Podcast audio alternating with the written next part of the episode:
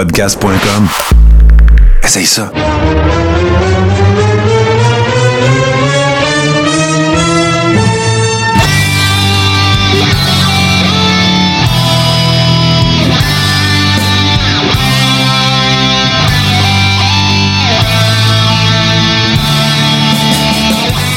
Le Carréron, saison 5, épisode 29. On a un méchant gros show pour vous autres. C'est, euh, j'ai envie d'inventer une nouvelle expression, les boys.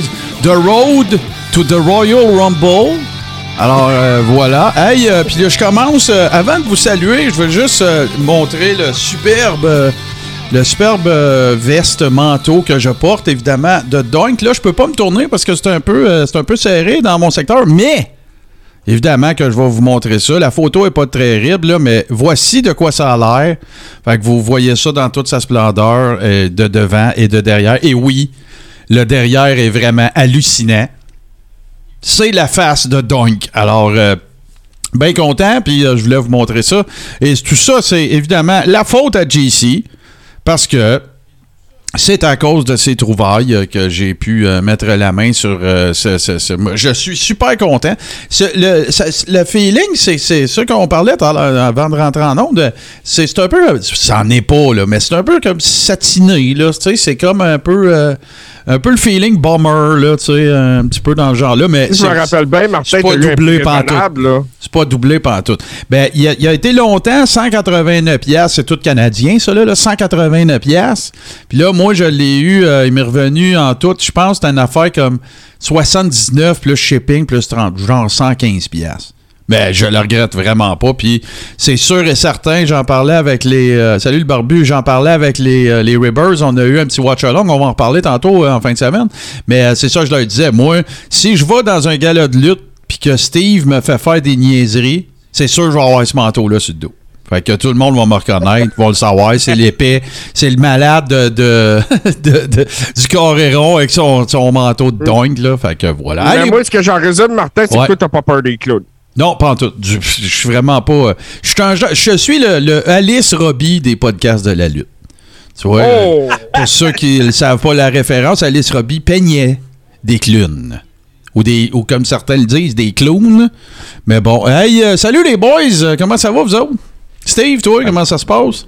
Ça va super bien. Euh, un petit peu occupé, je te dirais, autant le côté professionnel que le côté lutte.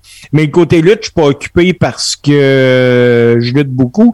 Je suis occupé parce qu'il y a des galas de lutte partout. Ah ouais, c'est fou, mais je l'ai manqué. Je sais qu'on va en parler de Game Changer, mais je l'ai manqué. J'ai pas eu la chance de le voir, mais euh, ben oui, il y a- il y, a de la lutte à côté. Il y a des, des- du gossip de lutte. On va en parler tantôt. Ça- écoute, moi, je suis heureux, là. C'est super cool. Le Rumble s'en vient. Ça va être ma fête. On va regarder ça avec les patrons. C'est fantastique. Toi, mon, mon Essential GC. Hey, je l'ai ton euh, surnom. G-Central. Hey, j'aime ça. j'aime ça. Euh, J'adore ça. Euh, non, mais écoute, ça va super bien. Puis un peu comme Steve, tu sais, moi aussi, je suis super occupé. Bon, il y a la job puis tout. Puis euh, dans mon temps où je devrais dormir, puis bon, moi, je suis un gars qui souffre d'insomnie, donc euh, je dors pas beaucoup. OK. Euh, c'est ça, ben, je- débusque beaucoup d'informations de lutte. Puis là, ben, tu sais, toute la semaine, je suis là, j'ai hâte au lundi pour qu'on puisse faire le carré rare. Puis là, Hey, il faut qu'on parle de ça, puis là, il faut qu'on parle de ça, il faut qu'on parle de ça. Puis là, à un moment donné, je regarde tout ce que j'ai, je crée, bon, on a rien que deux heures. Ah ouais, c'est, ouais, ça va vite, ça va vite. Puis là, ben regarde, sans plus tarder, les boys, ce qu'on va faire, euh, puis encore une fois, hein, euh, moi j'ai eu plein de, de- bons commentaires, euh, de, de- évidemment, du passage de Len Jack Shelley la semaine dernière. J'espère que vous êtes allés voir ses œuvres et tout ça. On avait mis les liens, ils sont dans les liens de la publication. Si allez faire un tour, il va être content, il va avoir des vues puis tout. Puis moi je trouve ça vraiment cool. Puis tu sais, regarde là, il, nous a donné de notre de son temps pour venir dans notre humble podcast. Ben regarde, si on peut aller donner un petit peu de, de love puis de visibilité, ben regarde, euh, c'est, juste tant mieux. Une fois encore, un gros merci à lui. monsieur, euh, Ouais, ouais, ouais. Euh, Monsieur Chenet est extrêmement généreux, ça a été Ouais. une entrevue mémorable. Euh, éventuellement, j'espère qu'on va le revoir éventuellement. C'était vraiment un plaisir. Moi, ce que je vais rajouter, les boys, c'est que dans la vie de tous les jours, moi, je suis journaliste. Euh, Len habite sur le territoire que je couvre. Mercredi, je suis allé chez lui. J'ai fait un gros reportage euh, sur sa carrière de peintre. Ah, euh, nice! L'art- L'article va sortir cette semaine, puis je vais la, exceptionnellement, je vais la partager dans le carré Ah ouais. Donc, les gens vont pouvoir euh, même voir un visuel là, de, de Len, comment qui est aujourd'hui, tout ça. Puis étrangement, ce monsieur-là, il a encore la même face qu'il y avait quand il avait 30 ans. Hey, c'est vraiment. euh, non, non, c'est c'est vraiment cool. Puis euh, je veux saluer aussi. euh, écoute, là, tu sais, on a des, on a les meilleurs patrons. C'est c'est pas juste un hashtag, c'est vrai. Mais écoute, je voulais, je voulais un message de, mon chum JF qui m'a écrit euh, le- un de nos derniers membres euh, Patreon. J'ai hâte au Coréron de ce soir. J'ai changé mon horaire de travail pour pouvoir vous écouter en live le lundi. Lâchez pas, vous êtes ma découverte 2021. Hey JF, man, merci vraiment. Là, ça c'est, euh, c'est très très cool. Puis j'espère que ça te fait pas perdre du cash là. J'espère que ça te fait pas, donne pas moins de chiffres ou tu sais whatever. Mais on est super content de t'avoir avec les autres. Puis bien content que tu sois parmi nous ce soir. D'ailleurs, euh, justement, quand je dis parmi nous, ça me fait penser à quelqu'un. On va saluer euh, l'ami Machine qui est là. Euh, Il y a Jeff, euh, Guillaume, euh, le barbu qui est là, mon chum Domcy, euh, puis euh, JC David. Merci d'être avec nous. je lis, je lis les commentaires. Hey, les boys, on commence ça. Euh, on, parle de, on parle de nouvelles. Euh, Il y en a beaucoup. Il y a plein d'affaires et tout le kit. Puis moi, je, je, je leur, je veux dire, j'en parle pas avec un ordre d'importance. On va toutes, euh, on va toutes les adresser. Mais euh, une de celles que- que- qui m'a euh, qui m'a le plus euh, frappé, ben, c'est une des premières que j'ai su. Je vais te laisser le volet indie puis l'intronisation d'une certaine personne euh, quelque part, mais euh, tu sais, vous le savez, les Iconics, ils avaient été passés dans le blender de la WWE. Maintenant, ils s'appellent The Inspiration. C'est eux autres les championnes à Impact. Ben, figurez-vous donc, les boys, qui ont été invités au Rumble, puis ils ont dit non. Tu m'as éclairé, mon. Ah, ils, ont dit, ils ont dit non à Vince. Puis ça, là, c'est un chèque, ça, là. C'est pas juste ça. Yeah, on s'en va. Non, non, non, là. Il y a du cash au bout de ça. Tu as voulu nous, nous, nous clencher, ben. Shine it. Ben moi, en plus, ça. ce que je me dis là, euh, là-dessus, Martin, c'est que la WWE là, fait face à un maudit gros problème présentement parce que tu invites des championnes par équipe d'une autre fédération, puis tu invites aussi, tu Mickey James qui va être là, puis tout. Je pense que là, ils réalisent qu'ils ont clairé trop de monde. Puis ils sont dans le chenoute. Je pense pas, moi. Je pense que la COVID ne les aide pas en ce moment. Il y a ça. Euh, la, pa- la pandémie. Euh, puis je pense, que, euh, tu sais, les Iconics euh, ou les Inspirational, euh, bon, c'est sûr, ils ont dit non. Puis oui, ils ont dit non à un payout, mais tu sais, c'est pas un petit payout, là, le Royal Non, Rumble. non, c'est quand même ben un non. payout raisonnable, là, assez intéressant. Fait que, tu sais, ça prend des bonnes raisons pour refuser un payout comme celui-là. Ouais. Puis l'autre affaire, là, tu sais. Je dis pas que, tu sais, t'as pas, y a pas un fond de, de- avec lequel je suis d'accord dans ce que tu dis, euh, Steve. Par contre, ben, tu sais, il faut quand même remettre ça dans son contexte, là. Tu sais, c'est comme, je sais, je sais pas, moi, je, je, je sais pas si j'ai pas plus de respect après ça pour eux autres qu'avant. Dans le sens que, tu sais, je veux dire, tu, tu, tu fais clairer. OK, attends. euh, on, on- ramène ça totalement dans son contexte. Tu te fais séparer. C'était, il était super over, ces deux filles-là. Là, à un moment donné, ça, ça, a vécu, ça a vécu. À un moment donné, c'est arrivé au bout de sa corde. Euh, ils se sont fait splitter. OK? Puis après ça, ils se sont fait clairer. Ils se sont trouvés un beau petit spot à Impact. Ça a l'air qu'ils sont heureux, ça va bien, puis tout le kit.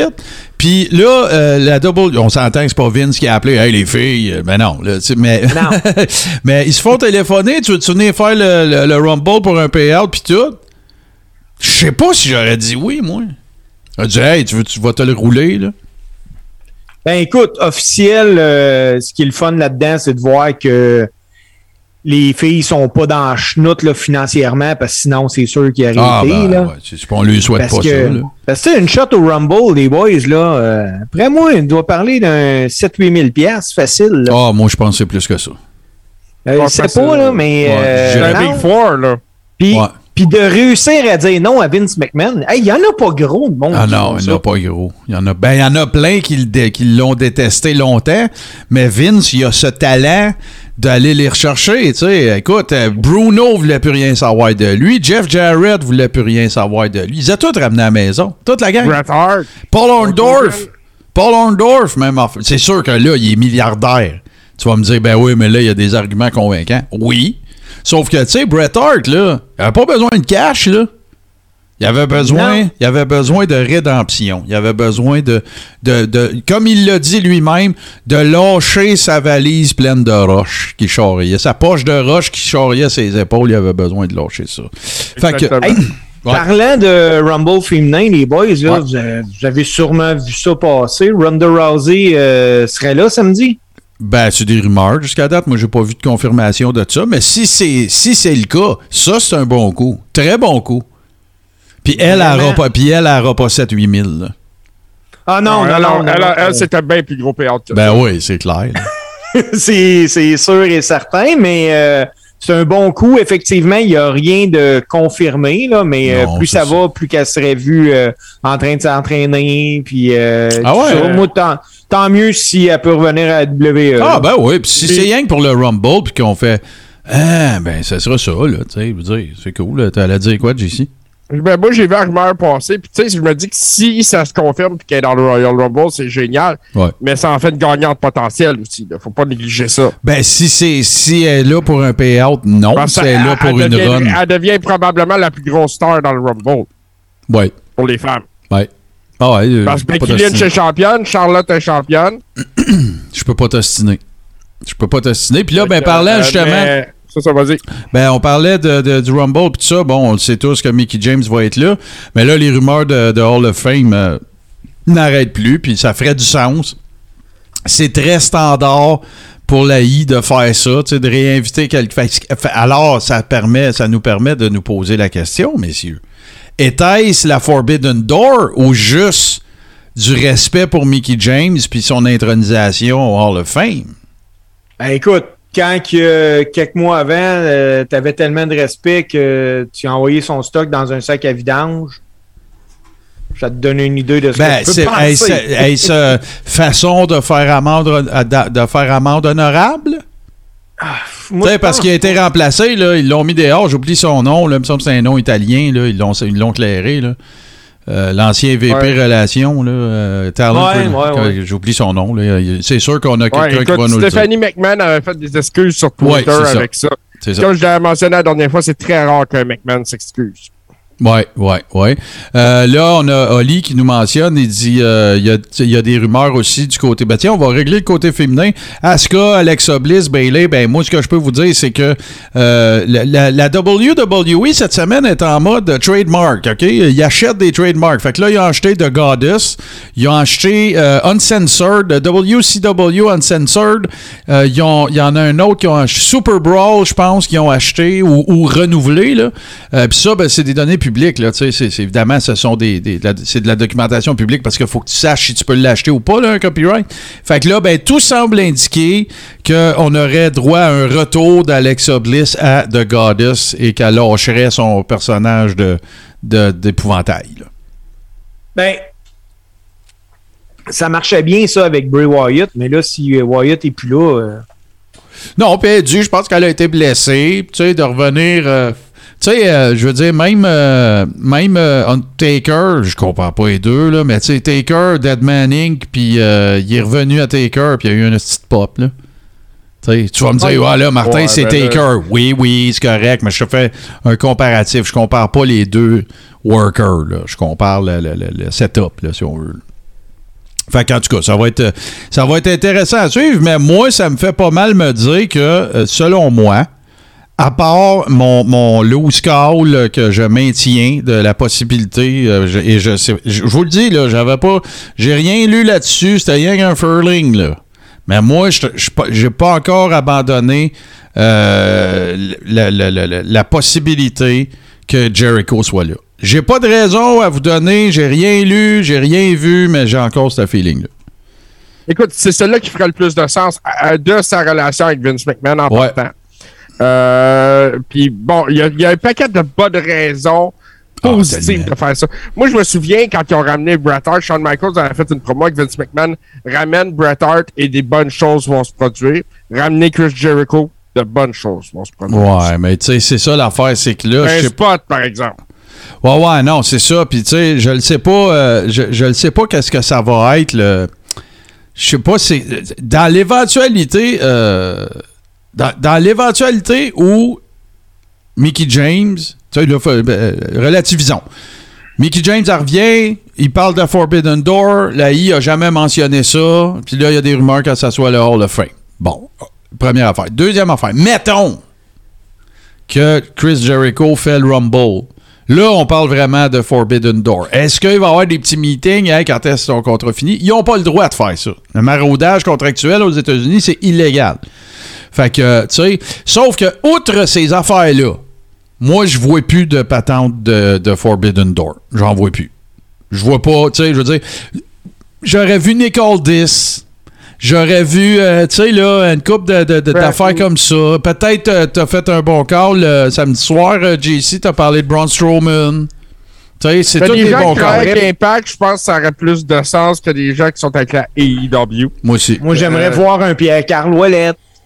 Ah, ben ça, écoute, on, on- on le souhaite tous, là. Hmm. Euh, ceci dit, on va revenir à Pistio tantôt, ça c'est sûr et Ouais, certain. ouais. Mais tu sais pourquoi que ça arrivera pas? C'est- ben, outre les évidences, là, c'est parce qu'il est dans trop de Fed.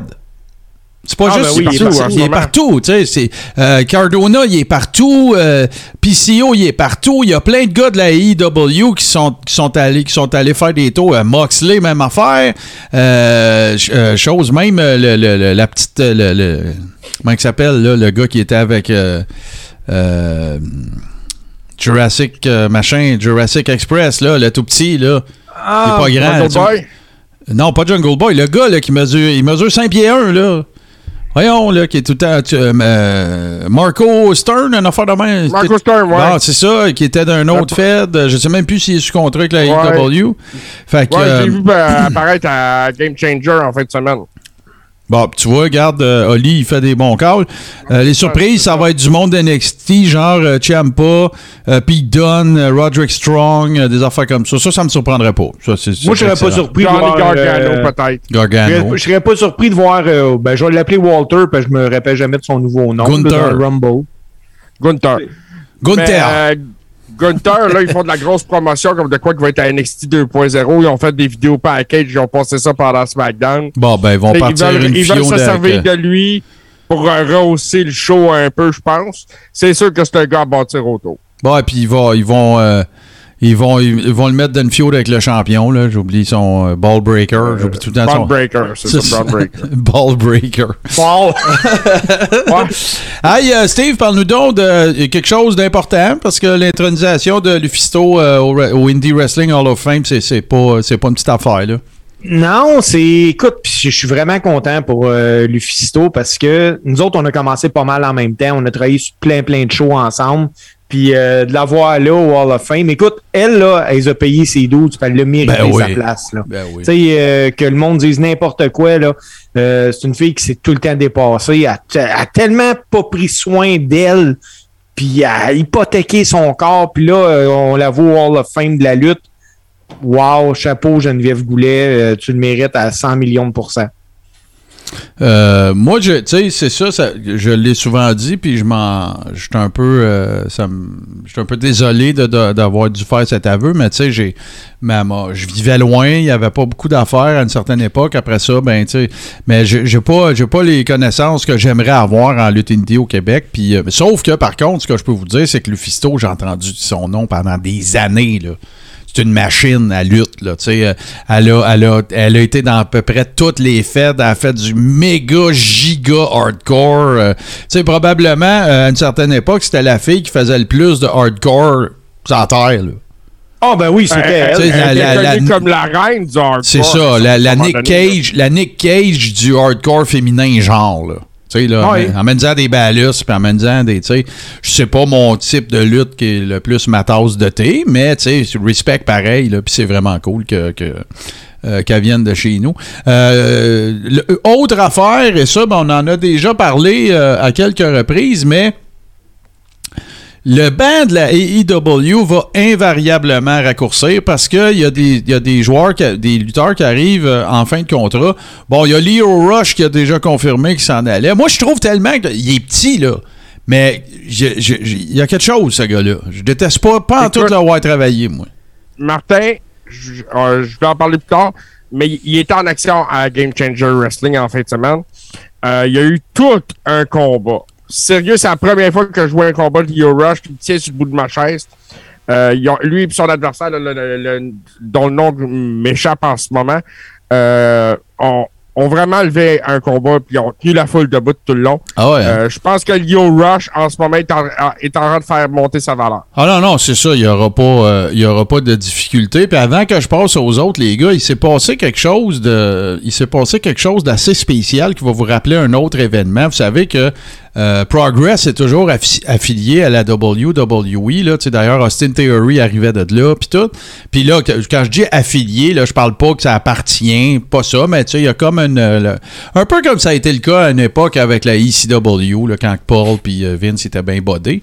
Ben là, en fin de semaine, il y a eu un gala dans lequel il y avait un gars encore affilié avec la WWE, puis un gars encore affilié avec la AEW qui était dans un gala de Progress. Je vais retrouver les, je, retrouverai les noms tantôt, mais c'est quand même, euh, c'est quand même drôle. Là, je continue la liste là, puis euh, écoute, c'est pas une liste à pu finir, puis ça, ça maganera pas le roster. C'est juste que là, au fil du temps, ben, il va toujours s'en ajouter du monde qui arrive en fin de contrat, parce que là, tu sais, des deux puis des trois, ben là, t'es rendu avec euh, à peu près ça pour la AEW. Fait qu'il y a Leo Rush, on en a parlé tantôt. Il y a Marco Stunt, il y a Joey Janela qui lui, de toute façon, a a toujours été un indie worker, d'autant que je m'en rappelle. En plus, il fait ses gars-là à lui pendant Mania Weekend et tout ça. Euh, il y a eu, euh, il y a également Brian Cage. Brian Cage, là, moi, savez-vous si je le vois? NXT. Et c'est peut-être la seule place que je le verrai en ce moment. Ouais, il est gros, paraît bien, ça manque de monde à NXT.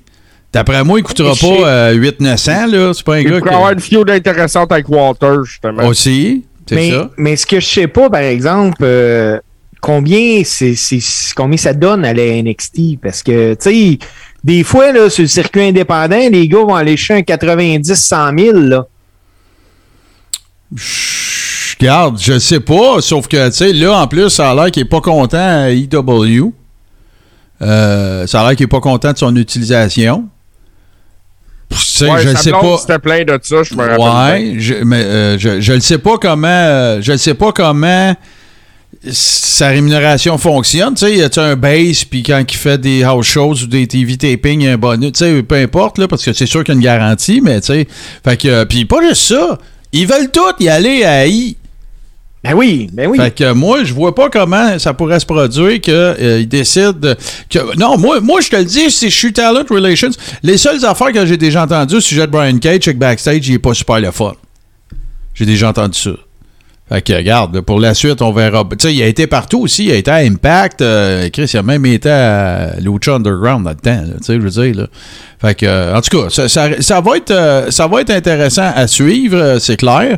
Là, il y a eu également, bien évidemment, on, en a parlé. bon, ben ça, je peux, te laisser nous en parler, JC, parce que je pense que tu l'as regardé. Ben, pas que tu l'as regardé, parce que je suis pas sûr que c'est là que c'est arrivé, mais évidemment, on se souviendra des commentaires un peu désobligeants de Bully Ray, là, que, que- à l'effet que Moxley devrait s'excuser, puis s'excuser à ses fans d'être allé Hey, se pas que soigner. le call de jambon. Non, ça, c'est très jambon. Mais là, euh, il a fait une surprise en fin de semaine. Et là, ben, paraîtrait-il, d'ailleurs, tu as partagé ça dans Rebroom. Euh, il paraîtrait-il qu'il y aurait. euh, ben, pas paraîtrait-il, mais il a fait un- une présence surprise euh, dans un gala indie euh, en fin de semaine. C'était pas à Game Changer, là. C'était à Northeastern Wrestling, je pense. NEW, ça s'appelle, je crois. Là. Ça, je l'ai pas vu. Moi, je l'ai vu à la Game Changer, où il a défendu son titre avec succès. Ah. euh, de champion du monde de la Game Changer Wrestling. Ouais. Euh, mais ceci dit, euh, bon, tant qu'à parler de John Moxley, parlons de son fantastique retour. Euh, de cette promo qu'il nous a faite en ouverture de Dynamite, euh, où ce que, il a abordé ses démons, puis la force que ça y a pris pour les vaincre. Euh, moi, je trouve que ce gars-là mérite le respect. Naturellement, Bolly Ray s'est mis le pied dans la bouche. Je pense qu'il en a pris de bonnes bouchées. Euh, il- il- ça, ça va mal vieillir, cette déclaration-là. Euh, Quand un gars quitte pour des problèmes du genre, pour essayer de- de- d'évoluer dans la vie et de régler ses démons, euh, on, l'accueille pas de cette façon-là. Bon, ouais, tu sais, la, la seule réponse que j'aurais envie de faire à ça, c'est ta gueule. Tu sais, si c'est pas euh, une tentative de. de- Tu sais, parce qu'on sait évidemment que tu sais, Bully Ray a un gros show là, euh, sur. euh, je sais plus si c'est Sirius XM ou les deux, là, whatever. Puis, euh, tu sais, ça peut être du clickbait-ish, ça là, là? Tu sais, justement, là, créer de la polémique puis de la controverse pour que. Ah, Le monde aille pas le premier qui sert de la controverse pour avoir des clics puis avoir une popularité. Là. Non, j'en parle des fois ailleurs de ça. Ouais, ça. ouais, tu sais. que non, j'ai entendu parler de ça, ouais. Non, mais, c'est euh, mais pour vrai, par exemple, là, pour euh, revenir à Moxley, les boys, là, moi, je suis pas sûr que c'était si prévu que ça qu'ils reviennent pour Dynamite euh, la semaine passée. Je pense que quand Tony Khan a vu que Moxley était apte et allait lutter sur le show dans la fin de semaine de la GCW, il a fait comme non, non, on va être les premiers minimum à le revoir. Là. Ouais, non, c'est sûr que y a, y a- c'est clair qu'il y a peut-être un peut-être aller un peu en business pour, pour- for himself, là, comme on dit en anglais, mais de toute façon, tu sais, il reste qu'à la fin de la journée, c'est une belle histoire, c'est cool qu'il soit revenu. Puis tu sais, le roster oui. de la AEW est meilleur avec Moxley dedans que sans. Il n'y a pas d'erreur là. Tout là. à fait. Écoute, il était sur toutes les lèvres, même sur celle de Seth Rollins à SmackDown. Ah ouais, hein? Ah ben ouais, là, durant sa que- promo contre Roman Reigns, il a mentionné le, le temps où lui et Mox euh, tenaient Reigns à bout de bras. Wow, OK. Hey, la Forbidden Door! Hey, euh, on va faire ça un peu en rafale, euh, parce qu'il en reste Hey, une couple. juste une, ouais, Ouais. je- mais je- juste une dernière nouvelle, Martin, que je veux Mhm. qu'on parle un peu. Là. Ouais. Euh, là, la WWE vient de se faire un ennemi qui s'appelle la UFC. Maintenant, les shows sont les samedis en même temps que les pay-per-view de la UFC. Ouais, mais moi, je pense pas que ça va causer de. de- On a Money in the Bank que les deux shows sont en même ville. Ah ouais, ben là. Mais le public n'est pas le même. Ben, c'est ça que j'allais dire. Moi, je pense que c'est pas la même crowd. Moi, je un instant. WWE Je suis pas en train de dire qu'un fan de UFC est pas fan de lutte. Puis je suis pas en train de dire qu'un fan de, de lutte est pas un fan de UFC. Je dis qu'en général, le, le- démographiquement, c'est pas la même crowd. Ils vendent de la merch aux enfants, Steve. Ah, ben oui, regarde ça, mon manteau, regarde mon code, si. c'est ça. Mais euh, non, c'est ça. Fait que je sais pas ça ce que ça va donner. Sauf que regarde, on va, ça va faire. euh, Je veux pas Ben, partir sur un rant là-dessus, mais la, la, la- la UFC, c'est la nouvelle lutte old school. Ah, ben oui, ben oui. les, je- promos, ça- les promos, c'est la même affaire. Ils se chicanent dans les conférences de presse. euh, C'est de la lutte. C'est, ils work comme de la lutte. À part que pendant les rondes du combat, c'est la- c'est la même affaire que la I, là. Tu sais, moi, ce que je pense que la I a réalisé, c'est qu'en mettant ces shows les samedis, ils vont s'adresser plus aux familles pour écouter les shows parce que le dimanche, là, les enfants sont couchés euh, rendus à 8 h le soir, 9 h ou whatever. Ouais. Travaillent le lendemain, des fois ça, ça finit trop tard ou whatever. Mais là, en faisant ça le samedi, c'est bien plus simple. Moi, ça fait bien mon affaire. J'ai de, oui. quoi- j'ai de quoi le dimanche. Puis le samedi, j'aime ça chiller. Moi, je vais, je vais chiller avec les patrons. puis on va regarder Big Four le samedi. Aucun problème. Aucun problème avec ça. Zéro. Puis de toute façon, là, Vince, là, il va dire que c'est pour les familles ou whatever. Puis peu importe ses raisons, là. Mais il aime ça Je suis convaincu que compétitionner. ça a rapport avec Peacock, cette histoire-là. Il aime ça, compétitionner, Vince. Quand même qu'il Il- aurait 108 ans, il va vouloir se pogner quelqu'un. Là, c'est la UFC, il reste plus personne. Personne qui veut se Il les a pogner toutes, il a toutes, euh, il les a toutes crissées à terre ou achetées. C'est ça pareil, c'est la réalité. Mais oui, c'est ça. Allez, on continue ça un peu euh, en rafale. Euh, Moose qui pense que Impact Wrestling, c'est meilleur que la I puis AEW. Êtes-vous d'accord avec Là, tu lui? dis que c'était meilleur ou que ça peut rivaliser? Est aussi bon que. Bon, moi, je pense que oui, ils peuvent rivaliser avec AEW. Euh, je pense qu'ils n'ont pas le budget pour à côté être meilleurs que les deux, par exemple. Ça, c'est- ça, c'est invraisemblable. Euh, Puis bon, c'est sûr que quand tu regardes le roster aussi, tu as bien du monde qui vient des deux bords. Fait que c'est sûr que ça, aide à équilibrer le show. Cependant, Impact donne un show de qualité pour le donner. Ça, on en a parlé, euh, je pense, il y a deux semaines. Euh, Puis euh, je pense que cette année, euh, dans le Coréron, on va accorder un petit peu plus de temps à Impact. Ah oui, oui, ben moi je suis prêt à en accorder plus à toutes. Euh, L'autre affaire, ben grosse surprise, Bruce Pritchard euh, a affirmé de Vince McMahon qui était encore là pour longtemps. Garde Bruce, redis la pu celle-là.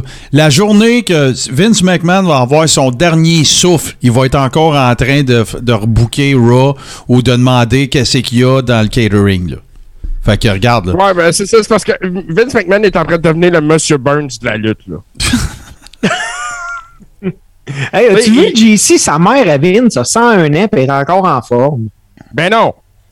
Oui, Ben c'est c'est extraordinaire! oui, c'est c'est incroyable, mais ça veut dire que Vince, on est pogné avec pour un bout C'est pas bon là. pour le monde de la lutte, ça. Ouais, c'est ça. Non, non, je fais des farces, mais euh, non, non, Vince, il va- jusqu'à son dernier souffle, il va être encore en train de bouquer de la lutte. OK? C'est pas compliqué, là. Il l'appelle pas de Genetic Hammer pour rien, là. Jack Hammer, Jack ouais. Hammer pour rien, là. Fait que regardez bien, là. Sauf que la- la- c'est pas une nouvelle, là. OK? C'est pas une nouvelle. Euh, L'autre affaire, ben, rumeur, encore une fois, des rumeurs que, euh, euh, un peu dans la foulée de Mickey James, que Taker apparaîtra au Rumble, puis que ça serait son année de, de, de Hall of Fame. Moi, j'ai pas de problème avec tout ce que je viens de dire, à part la première phrase. Laissez-les rumeur. tranquilles. Moi qui, qui arrive, euh, qu'il soit là, qu'il fasse une petite promo, whatever, qu'on le voie, qu'il y ait un clin d'œil, je veux pas le voir dans le ring de lutte. Moi non plus. Ouais, ben c'est c'est ce qui me dérange aussi. Cependant, euh, selon euh, ce qui se dit beaucoup, c'est que lui, euh, le bon Iron Match, il a pas trop trippé. Il aurait aimé ça avoir un combat dans le ring avec AJ Styles. Euh, bon, on va donc savoir si ça va arriver. Euh, parce que ça serait l'adversaire qu'il aurait choisi pour WrestleMania cette année s'il lutte. Donc, euh, à ce moment-là. Mais je vois pas l'intérêt. Je vois pas l'intérêt de, le- de le faire rentrer dans le Royal Rumble. Je vois pas l'intérêt de le faire lutter contre un gars comme AJ Styles à WrestleMania. Tandis que tu fais AJ Styles contre un paquet de gars qui peuvent lutter à son rythme à lui. Euh, à WrestleMania. Hall of Fame, all in. Ah, ben oui. Il n'y a rien à prouver. La seule affaire qui, qui prouverait, c'est. euh, la seule affaire qui pourrait prouver de plus, c'est que euh, à cet âge-là, c'est pas bon lutter. C'est- c'est ça. Puis se blesser ou tu sais, euh, quelque chose de, de plate qui se passe, puis tout. Tu sais, non, non. C'est terminé. Hey, écoute, là, euh, en fin de semaine, là, je raconte ça vite fait. On a pas mal fait le tour, mais en fin de semaine, euh, ben, je vais, je vais vouloir que tu nous parles de JCW, euh, JC, mais avant ça, en fin de semaine, on a eu un watch-along, euh, les amis. euh, merci d'ailleurs à ceux qui sont joints à nous autres samedi soir. On a regardé euh, la Crockett Cup 2019, euh, que je considère qu'il est un des, des- des très bons galas de lutte, qui sont même probablement le meilleur gala de lutte qu'il y a eu dans les cinq dernières années. En tout cas, dans les meilleurs. Puis tu sais, là, T'as eu les Briscoes? Dans, pour- ceux qui sont pas familiers, la Crockett Cup, c'est un tournoi par équipe. Euh, Il y avait- il y avait des matchs en simple aussi, là, mais euh, t'as eu les Briscoes contre les Rock and Roll Express. 62 puis 60. Et c'était en 2019, puis ils travaillent encore. Ils l'ont dit, c'était leur dernière année, c'est vrai, là. Sauf que là, tu sais, c'est parce qu'à un moment donné, je veux dire, puis ils sont en shape as fuck, là. C'est pas gênant, pas à tout de les regarder. Mais tu sais, Taker, c'est- que tu regardes marcher Taker euh, dans, pas, pas dans son dernier match avec AJ Styles, mais dans le ring. Tu le vois bien qu'il est tout pété de partout. Là. Il est rendu avec des hanches en esti, puis des, des, des bras d'inspecteur gadget. Là. Écoute, euh, regardez euh, les gens, s'ils veulent voir le P de l'Undertaker, regardez la finale de WrestleMania en 2017, Taker contre Roman Reigns. Taker suit plus. Écoute, ça n'était gênant. Ben, en fait, tu sais, si t'as écouté euh, Last Ride, tu sais, c'est, c'est, c'est, ça aurait dû être la raison qu'il revienne pas, mais ça a été la raison pourquoi il est revenu. C'est parce que là, lui, il s'est Ouais, dit, parce non, non, je était laisse- gêné de ça. Ben ouais, je finirai pas ma carrière en jambon de même. Tu sais, c'est ça qui l'a motivé. Il a re- regardé le combat, puis on le voit, il l'a regardé, puis il est comme. Euh, tu sais, là, fait qu'en tout cas. Fait que, euh, JC, parle-nous un peu de JC, de, de ben, de- oui, Ouais, JC, ça. JC, JCW. Euh, parle-nous de ça, t'as regardé ça, puis t'as bien trippé. Ben, j'ai regardé ça, puis j'ai eu du fun. Ouais. J'ai eu du fun. Je me suis enfermé dans mon studio, fermé la porte, tranquille, tout seul. Moi, ma TV, mon gars de lutte, ma bouteille de coke. Puis, euh, écoute, ça commence avec un six-man, excuse-moi, seven-man ladder match. Parce que Ouais. il y en a un qui se rajoute. T'as PCO là-dedans, entre autres. Écoute, puis les gars sont bons, sont survoltés. PCO lutte encore comme s'il avait 25 ans dans ce combat-là. Puis en même temps, tu le vois qu'il mentor les jeunes là, dans le ring. là. Tu vois qu'il leur colle les spots, tu vois qu'il place l'échelle. Tu sais, euh, tu vois le professionnalisme du gars, mais un combat complètement survolté. Les deux premiers combats de la soirée ont levé le show solide. Parce qu'après ça, il y a eu un six-man trois euh, par équipe, c'est-à-dire 3 contre 3. Euh, D'ailleurs, j'ai mis une séquence de ça dans le Rib Room parce qu'ils ont fait un des holy shit de l'année. L'année commence de bonne heure. Ouais, ouais, explique-nous ça, l'espèce de tour infernal. Je sais pas trop, c'est quoi le nom de Écoute, ça? ils se sont retrouvés euh, d'une certaine façon euh, montés. euh, bon, il y avait un gars a monté ses épaules d'un autre, puis d'un Trois de haut. trois étages. C'est ça. Puis ils ont sorti un- ce qu'on appellerait un Canadian Destroyer de- du, du, du haut de ça. Là. Ça n'a pas de sens. Euh, ça, écoute, le résultat final n'était pas esthétique. Euh, cependant, c'était spectaculaire pareil. Là, euh, est-ce que j'ai bien compris que Jeff Jarrett a worké, a travaillé, a lutté? En effet, et c'est le The Last Outlaw Jeff Jarrett. Ah, c'est fait que là, là, parce que moi, j'ai lu une coupe de place que ça, ça sonnait fake Taker en salle, son affaire. Ah, non, non, non, ça sérieux, là, il arrive à, habiller. Tu sais, c'était une espèce de Johnny Cash en tout en noir, là. Puis il arrive avec son chapeau baissé, il regarde à terre, tu sais, il, il se déplace tranquillement. C'est vraiment, on voit que c'est un peu inspiré de, même beaucoup de l'Undertaker. là. Bon. Euh, il s'est battu contre un gars qui est assez coloré, FI. Ouais. Euh, un combat spectaculaire, une finale, euh, un spot final qui m'a fait faire ish! Parce qu'un DDT avec la tête dans la guitare, euh, c'est quand même. ouais, mais la, la guitare est, la guitare est gamique, là. Oublie ça, là. Ouais, la guitare est gamique. elle est Ok, morte. je te pose la question, parce que je vais vous donner le truc de la guitare gamique, là. Es-tu noir? Es-tu noir? Asti, elle était argentée. Bon. Fait que c'est argenté. Normalement, il faisait souvent. Tu, tu voyais, Honky Tonk Man arrivait sur le ring, il avait une guitare standard. Puis quand il prenait, quand c'était dans un combat, il était noir. Qu'est-ce qu'ils font? Ils prennent un exacto, ils affaiblissent le dos, ils mettent du Sharpie Right. par-dessus. Merci, bonsoir. Fait que si c'était Silver, ben, vous le savez comme moi que ça existe des Sharpie glitter.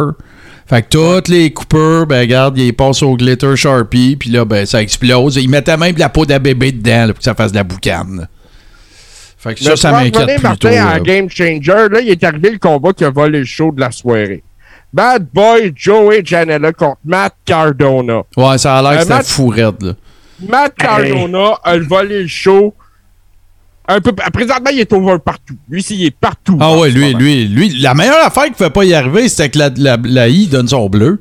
Écoute, oh, ouais, tout à fait, tout Il à fait fait. du fun partout, là. Lui, il capote, là, il Écoute, il, il- puis il est arrivé là-bas, ils ont fait euh, facilement 25 minutes ensemble dans un combat de fou où ce qu'il y a eu des run-ins, de- il y a eu Swaggle qui était là, on a vu Brian Myers et Virgil. Non, ta gueule. Mais, mais non, mais là, Virgil, faut que tu comptes comment, JC? Faut que tu comptes Ouais, comment? Parce que là, il y a l'espèce d'avocat agent de Matt Cardona qui arrive pour dire euh, parce que euh, Joey Janela va être congédié. Là, il dit hey, j'ai amené un gars qui a eu de l'influence dans, ta, ca- dans la carrière de, de, de, de- Matt Cardona puis de ben d'autres gars. Puis là, écoute, la musique passe, c'est No Chance in Hell qui font jouer au Hammerstein Ballroom, je vous rappelle. Euh, et il présente Vince. il présente un gars, il, il- il appelle Come here, Vince. Là, il arrive un gars avec un masque en plastique de Vince McMahon et en dessous, ben, c'est Vincent, aussi connu sous le nom de Virgil. Donc, un beau petit spot pour Virgil. Vraiment. J'es- J'espère qu'il s'est fait une coupe de mille avec ça. Écoute, c'était mon moment Virgil du week-end. Ça, c'est merveilleux.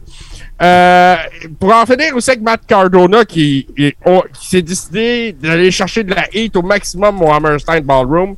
Il est rentré sur Enter Sandman. Ben, la toune du Sandman, avec une chemise en flanelle marquée Fuck Mick Foley dans le dos. wow. Mais le connaissant, par exemple, je serais pas surpris qu'il aille demander la permission à McFoley avant. Oh, Ah, je suis sûr c'est qu'il a clair. fait ça dans les règles. Je pense que c'était- c'était c'était kayfabe à côté. Mais euh, pour aller chercher de la heat, euh, il a réussi sa job. Euh, Tout un combat. Ça a été probablement le meilleur combat de la soirée. Là, euh, je veux revenir parce que tu as parlé de ça, tu as parlé de Virgil. Je m'en vais dans Rib Room, là, je suis en train de le trouver parce que j'ai broyé. Fait que Virgil, il a lâché un tweet dans lequel il est pris en photo avec Walter slash Gunther. Là. Va falloir qu'on commence à l'appeler Ouais. par son vrai nom, c'est Gunther. Bon. Fait que là, ils se sont pris en photo de même, la grosse poignée, euh, bro, pis tout.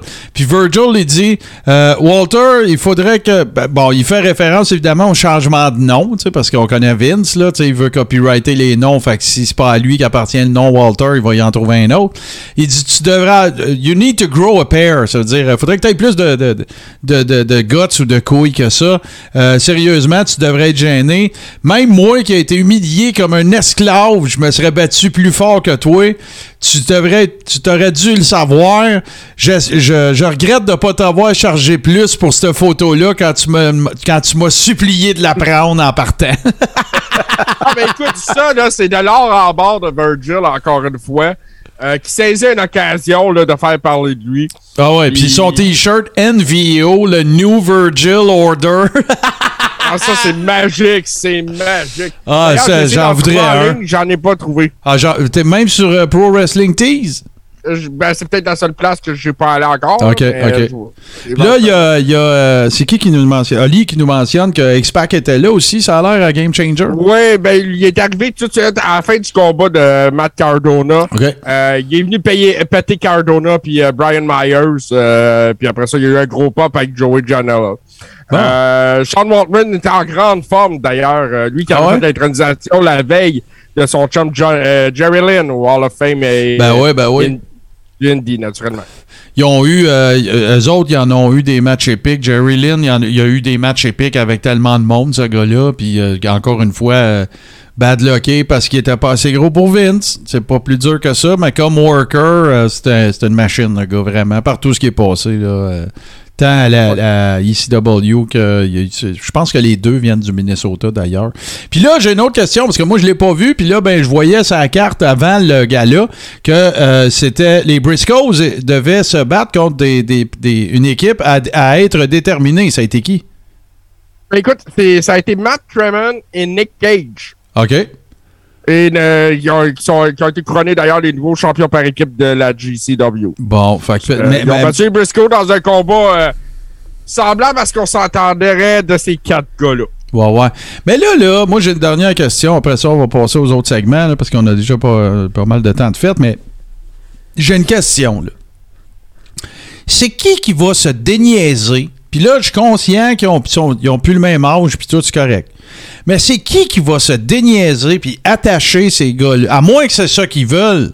Mais moi, je suis sûr que si tu leur offres un bon contrat, ils vont dire oui. C'est qui qui va se déniaiser puis closer ces gars-là long terme? Puis long terme, je parle pas de 10 ans, je parle de 2 ans, 3 ans. Les gars, c'est des machines dans le ring. Les deux sont solides sur le mic. Ils ont toujours l'air d'arriver là pour se battre. Ils sont old school autant que high flying.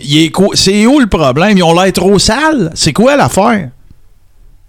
Comment ça qu'ils sont Moi, pas à- au minimum à AEW, ces gars-là? Puis je le sais qu'ils font. Je le sais qu'ils gagnent très bien leur vie, là. Je, je le sais, ça. Mais là, là, à un moment donné, Chris, faut qu'ils soient dans une major fed avant de finir le run, là. Ben, moi, je pense que, puis ça s'est jamais dit, mais je- ben, en tout cas, moi, je l'ai jamais entendu. Je pense pas que les Young Bucks apprécieraient de voir les Briscoe à la AEW. Bon, OK. Puis toi, tu- t'es pas capable de t'imaginer ça, toi, un programme, euh, les Usos contre les, les Briscoe? Ben oui, Martin. Moi, FTR. Je ça. ça tout de suite. Moi, moi j'aimerais ça à côté, mais je pense qu'on va revoir les Briscoes quand Ring of Honor va recommencer. Ils vont signer là. Bon, parce que là, tu vois, euh, Lee nous mentionne, les Briscoes auraient fait des tweets racistes, selon Pat Oui, oui, Laprade. oui, il y a, il y a quelques années, oui. Bon, fait que là, écoute, là, si c'est ça, ça Ça serait expliquerait... pas les premiers. Non, mais ceci tout le monde se explique fait cela. taper ses doigts pour ça. Mais tu sais, euh, Hulk Hogan est revenu. Ouais, ouais, c'est c'est sûr. pas mais- le- les Briscoes, c'est pas Hulk Hogan, on s'entend là. Non, non, mais tu sais, moi, je l'aurais même pas ramené. Ouais, ça, c'était un autre débat, là. Excusez, l'ont j'essaie de puis il a placer mes fait, euh, il a fait de l'animation avec Titus O'Neill. là. Ouais, ben ça, c'était justement, tu sais, pour essayer de euh, montrer qu'il y avait une espèce de, de paix entre les deux. Parce que Titus, quand il l'avait ramené, là, il était pas content. Il avait fait une déclaration, je pense, sur, sur Twitter, justement, qu'il était pas content d'avoir à travailler avec Hulk Hogan. Ouais. Non, mais ce que je sais qui est arrivé, là, puis ça, je l'ai entendu à plusieurs reprises, ce que je sais qui s'est produit suite à son retour, c'est qu'il est allé dans le locker, il a fait un homme de lui, puis il a collé la shot, puis il a dit euh, je, veux- je veux m'excuser, puis blablabla. Sauf que l'imbécilité qu'il est allé rajouter, c'est qu'il a dit faites attention à ce que vous faites avec vos selles. Ouais, ben c'est ça, euh, C'était la phrase de troupe. Tu sais, quand tu dis qu'il a fait face à la musique, ça me surprend pas qu'un gars comme ça, c'est capable d'aller dans le dossier et de, faire face à, à la gang écoutez, j'ai fait de la merde, là. Je m'excuse. Ouais, mais c'est. Hulk Hogan, tu sais. Quand même qu'il aurait fait des excuses à la vanille, tu sais, tout le monde aurait été ouais, c'est Hogan là, tu sais, je suis sûr là. Fait que tu sais, ça vaut ce que ça vaut, puis de toute façon, tu sais, à un moment donné, tout le monde fait son temps, puis Hogan il a fait son temps là. Là, il est rendu euh, conspi, puis là c'est euh, Betty White est morte parce qu'elle s'était fait vacciner, puis garde là, retourne-toi dans l'eau chez ou- vous. Ouais, mais en tout cas, whatever. Mais ce que je veux dire aussi, parce que là, on parlait d'Hulk Hogan, je vais en venir parce qu'il y a une rumeur qui est sortie cette semaine. Récemment, je me suis mis au jeu en réalité virtuelle, messieurs. Oh, Euh, puis je suis de- du, du monde qui, qui annonce les nouveaux jeux sur YouTube. Là, il y a une rumeur d'un jeu de Hulkamania en VR. oh ta gueule. hey, le gars il vendait Tant faire le- un jeu de lutte, faut que ce soit Hulk Hogan. Le gars, il vendait des running shows avec un réchaud à saucisse dedans. Ouais. Là où j'en ai, c'est que ça peut être une bonne idée si c'est bien fait pour te faire vivre, mettons, qu'est-ce que c'est de se retrouver face à Andre the Giant? Il va en vendre. Ouais. Fait que, ça, c'est à suivre. Ça reste au stade de la rumeur pour l'instant. Euh, mais je serais pas surpris que ça arrive. C'est Hulk Hogan. Hey, euh, écoute, là, ça, ce que je m'apprête à dire, c'est pas une rumeur. On s'en va à la chronique de Steve tout de suite après ceci.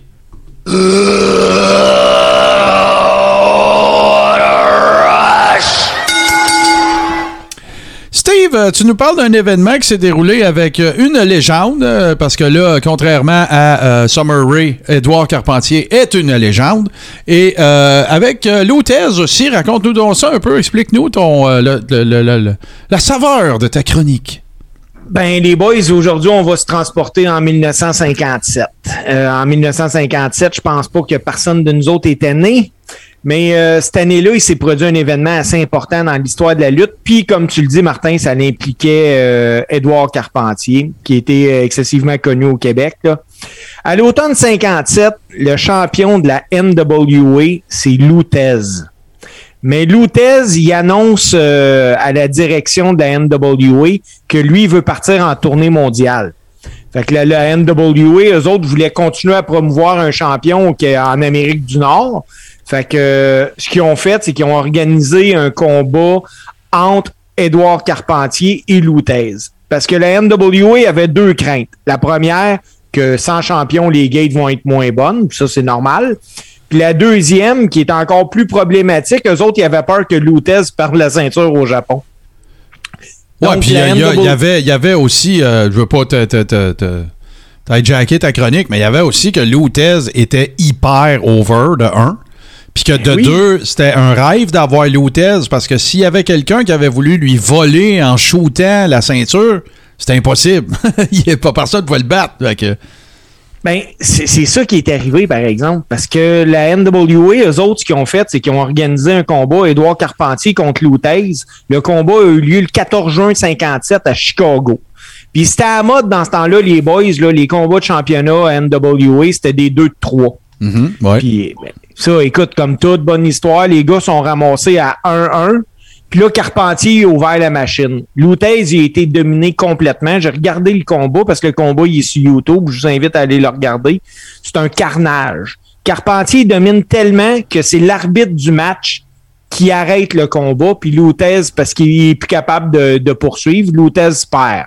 Puis c'est là que ça devient intéressant parce que les journalistes à, Chicago, eux autres, ils ont dit que Carpentier avait gagné le combat parce que Lutez avait été disqualifié parce qu'il pouvait plus se battre. Alors la NWA. vrai. la NWA, eux autres, ce qu'ils ont fait, c'est qu'ils ont dit on va analyser le combat pour laisser-nous prendre une décision. En attendant, Carpentier a été le champion de la NWA. Mais Carpentier au Québec, lui, il avait un gérant. Son gérant, c'était Eddie Quinn. Lui, Eddie Quinn, c'était aussi un promoteur au Québec. Puis là, lui, il tripait pas pantoute parce que Carpentier, vu qu'il était champion de la NWA, il partait il partait longtemps, là, parce que les champions de la NWA, ça en fait de la route dans ces années-là. Là. Donc, Quinn, il a, contacté la NWA, puis lui, il a exigé à ce que Carpentier soit au Québec trois fois par semaine. Ça marchait pas. Carpentier pouvait pas faire ça. Fait que ce que Quinn a fait, il a organisé un combat revanche entre Lutez et Edouard Carpentier, mais à Montréal. Si vous pensez, les boys, que Bret Hart et Shawn Michael à Survivor Series, ça a été un des plus importants screw jobs. Ce, que je vais vous compter là, en 1957, je peux vous confirmer qu'Eddie Quinn, dans l'art de se mettre dans marde puis d'être un magouilleur, il n'y avait pas mieux que ça. Le combat se déroule, Carpentier perd par disqualification parce qu'il a frappé l'arbitre. Ça aussi, c'est intéressant parce que l'arbitre du combat, c'est l'associé d'Eddie Quinn en promotion de lutte, c'est Yvon Robert. Le lendemain, le journal La Petite Patrie, qui est propriété d'un des chums d'Eddie Quinn, il déclare que Carpentier avait perdu sa ceinture par disqualification. Carpentier ne savait même pas. Peu de temps après, la NWA, pour sa part, eux autres, ils annoncent que le combat à Chicago, après analyse, c'est Lutez qui a gagné parce que la ceinture ne peut pas transférer par disqualification. Ça a amené de la friction entre Carpentier et Eddie Quinn. Carpentier a eu l'impression qu'il s'était fait avoir.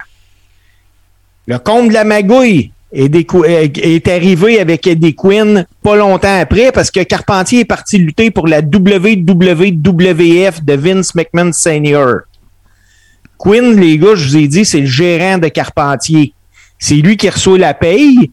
Le gars, il garde sa part puis il paye son lutteur. C'était de même dans les années 50 généralement, le gérant, lui, ce qu'il faisait, c'est qu'il trouvait des bookings, il s'assurait de ton voyagement, de ton hébergement, puis il gardait entre 20 et 30% de la commission. Après sa petite run euh, pour Vince McMahon Senior, Carpentier revient, puis Quinn, il donne son 1000 pièces pour sa paye. 1000 pièces en 57, les gars, là, c'est 9700 pièces en 2022. McMahon, il aime Carpentier. Fait qu'il dit à Quinn, il dit, renvoie-moi là. C'est là que Carpentier s'est fait avoir. Parce que quand il est retourné, McMahon Senior, il avait oublié d'envoyer l'argent à Quinn. Fait que ce qu'il a fait, c'est qu'il a payé Carpentier direct. Il a donné 6500 pièces. Carpentier est retourné voir McMahon puis il a dit écoute, je vais être honnête avec toi, tu t'es trompé, tu sais. Et je me suis pas trompé, c'est 6500 comme l'autre fois. Carpentier avait eu 1000 pièces seulement. Quinn avait gardé tout l'argent. Wow. Eddie Quinn, le 5500 qu'il a gardé cette fois-là, là, ça l'équivaut aujourd'hui à 53 000 piastres. Eddie Quinn a fourré Edouard Carpentier. Hmm. Ça, j'avais entendu des histoires que, que c'était pas toujours clean ses affaires, mais pas celle-là spécifiquement comme tu la racontes. En entrevue avec la presse quelques années avant son décès, Carpentier a avoué qu'à la fin des années 50, là, il gagnait 85 000 par année. Un salaire de 85 000 en 57, les boys, là, c'est 825 000 en 2022. Ah, puis si, euh, si la lutte avait été comme à l'époque, aujourd'hui, euh, Carpentier, ça serait un, des top 5 stars à la terre. Là. Edouard Carpentier, quand tu l'avais sur une carte, tu savais que tu allais avoir du monde, tu n'avais ben pas de casser à la tête. C'était un corps de culturiste, ce qui était très rare dans ce temps-là. Parce que ça a été un des premiers dans, de cette génération-là. Puis l'autre affaire, c'est un gars qui connaissait la lutte old school, puis c'était un high flyer. Il y avait tout. Ben oui. Mais, mais il parlait pas très bien en anglais, mais regarde là. C'est sûr. Quand que... Euh, Carpentier s'est aperçu que Quinn l'avait fourré, il a donné sa démission puis il est allé à New York travailler. Euh, c'est pendant qu'il était à New York qu'il a reçu un appel de Yvon Robert. Il a demandé de revenir, mais Carpentier, ce qu'il a fait, c'est qu'il a signé un contrat avec Yvon Robert, mais il voulait plus jamais rien savoir des, des Quinn. Pour vous donner une idée, les gars, là, puis je vais finir avec ça. En 1957, le salaire minimum, c'était 66 cents de l'heure. Édouard Carpentier gagnait 85 000 par année. Puis, puis malheureusement, il est mort dans la dèche euh, la plus totale euh, ici, dans un petit appartement. Ben, c'est ça que je m'en allais, euh, je m'en allais conclure là-dessus parce que autant que ce gars-là a fait de l'argent, autant que quand il est décédé, il a rien laissé. Non, c'est sûr. Puis je, vais vous en ai parlé un peu quand tu m'as parlé de ta chronique. euh, je voulais, je, je t'en ai parlé un petit peu hors d'onde, mais tu confirmes aussi que c'est arrivé quelle date, ça, le combat que tu parles, puis euh, les événements que tu as mentionnés? Le premier 57, combat à, Chicago est arrivé en mai 57, puis le combat revanche est arrivé en juin 57. Bon, ben écoute-moi bien, là, son hiver n'a pas été plus facile en 57 parce que c'est le 19 novembre. Euh, alors que la W, de- ben, en fait, euh, tu- la- faut comprendre qu'il y a eu Capital Wrestling des années 60, après c'est devenu la WWF, puis après ça la WWF, après la WWE, OK? Capital Wrestling, c'était tous les territoires du nord-est américain et ça avait à sa tête, entre autres, Vince Senior, euh, Touchmont, dont je vous ai déjà parlé, euh, plusieurs autres, il y était quatre, Monday Gorilla Monsoon a fait partie des actionnaires et tout ça. Fait qu'avant ça, ben, le nord-est était un territoire de la NWA comme les autres. Fait que oui, il y avait des combats à Madison Square euh, Garden et dans ce temps-là, euh, un des promoteurs qui faisait des galas de lutte à, à Madison Square Garden s'appelait Walter Johnston. OK? Il y a un combat le 19 novembre 1957 mettant aux prises Edouard Carpentier et Antonino Rocca. Si vous connaissez votre lutte old school, vous savez c'est qui contre Dick the Bruiser, qui était un des copropriétaires un peu plus tard du territoire d'Indianapolis, avec euh, son nom euh, Wilbur, quelque chose, Wilbur, je me souviens plus, et euh, Dr. Jerry Graham, qui était, euh, qui, qui est d'ailleurs, qui avait pas de lien de parenté avec euh, euh, Eddie Graham en Floride, mais qui était un des euh, workers les plus euh, flamboyants. Il allumait des cigares avec des billes de 100 pièces, promenait dans une Cadillac, pas de, convertible, voyez le genre un peu. C'est un 2 de 3, puis euh, au final, c'est Édouard Carpentier et Rocca qui gagnent par, disqualification après que ça a été 1 à 1. OK? Et là, il y a une émeute au Madison Square Garden. Pas à cause des résultats du combat, c'est tout simplement que le- le- la foule était survoltée, puis tout, puis ça a viré en shit. Il y a 500 personnes qui ont essayé de sauter dans les rings, autour du ring et tout ça. Tant et si bien que euh, les workers avaient tellement donné un match de fou qu'ils en ont été retenus, re- tenus responsables. Alors, ce que ça a donné comme résultat, c'est que la commission athlétique, vous savez, je vous ai déjà expliqué que les commissions athlétiques régissaient la lutte à cette époque-là parce que on voulait maintenir le kayfabe. Donc, il y avait, un- la- la commission athlétique, il y avait un docteur d'office de la commission athlétique et tout ça. Fait que ce que ça a donné comme résultat, c'est que le vendredi suivant, euh, donc le 22 novembre 57, il y a eu une audience devant la, co- la commission athlétique.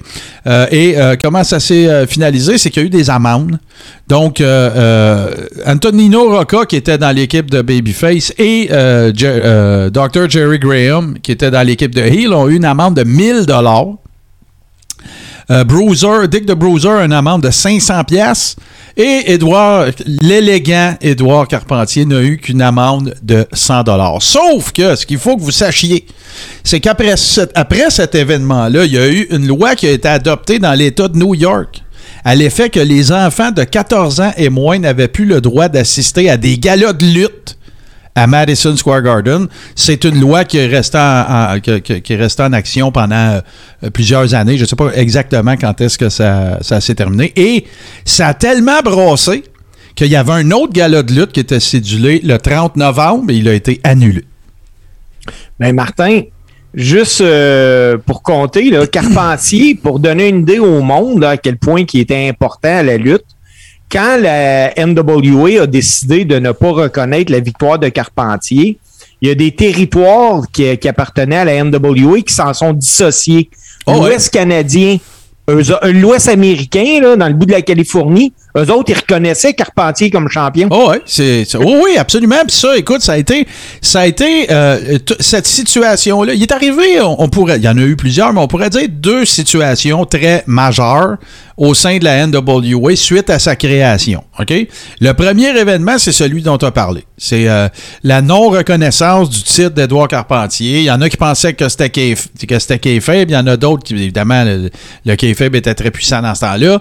Fait que ça, c'est le premier événement. Le deuxième événement, c'est quand euh, euh, voyons, c'est quand euh, Buddy, Rogers, qui était.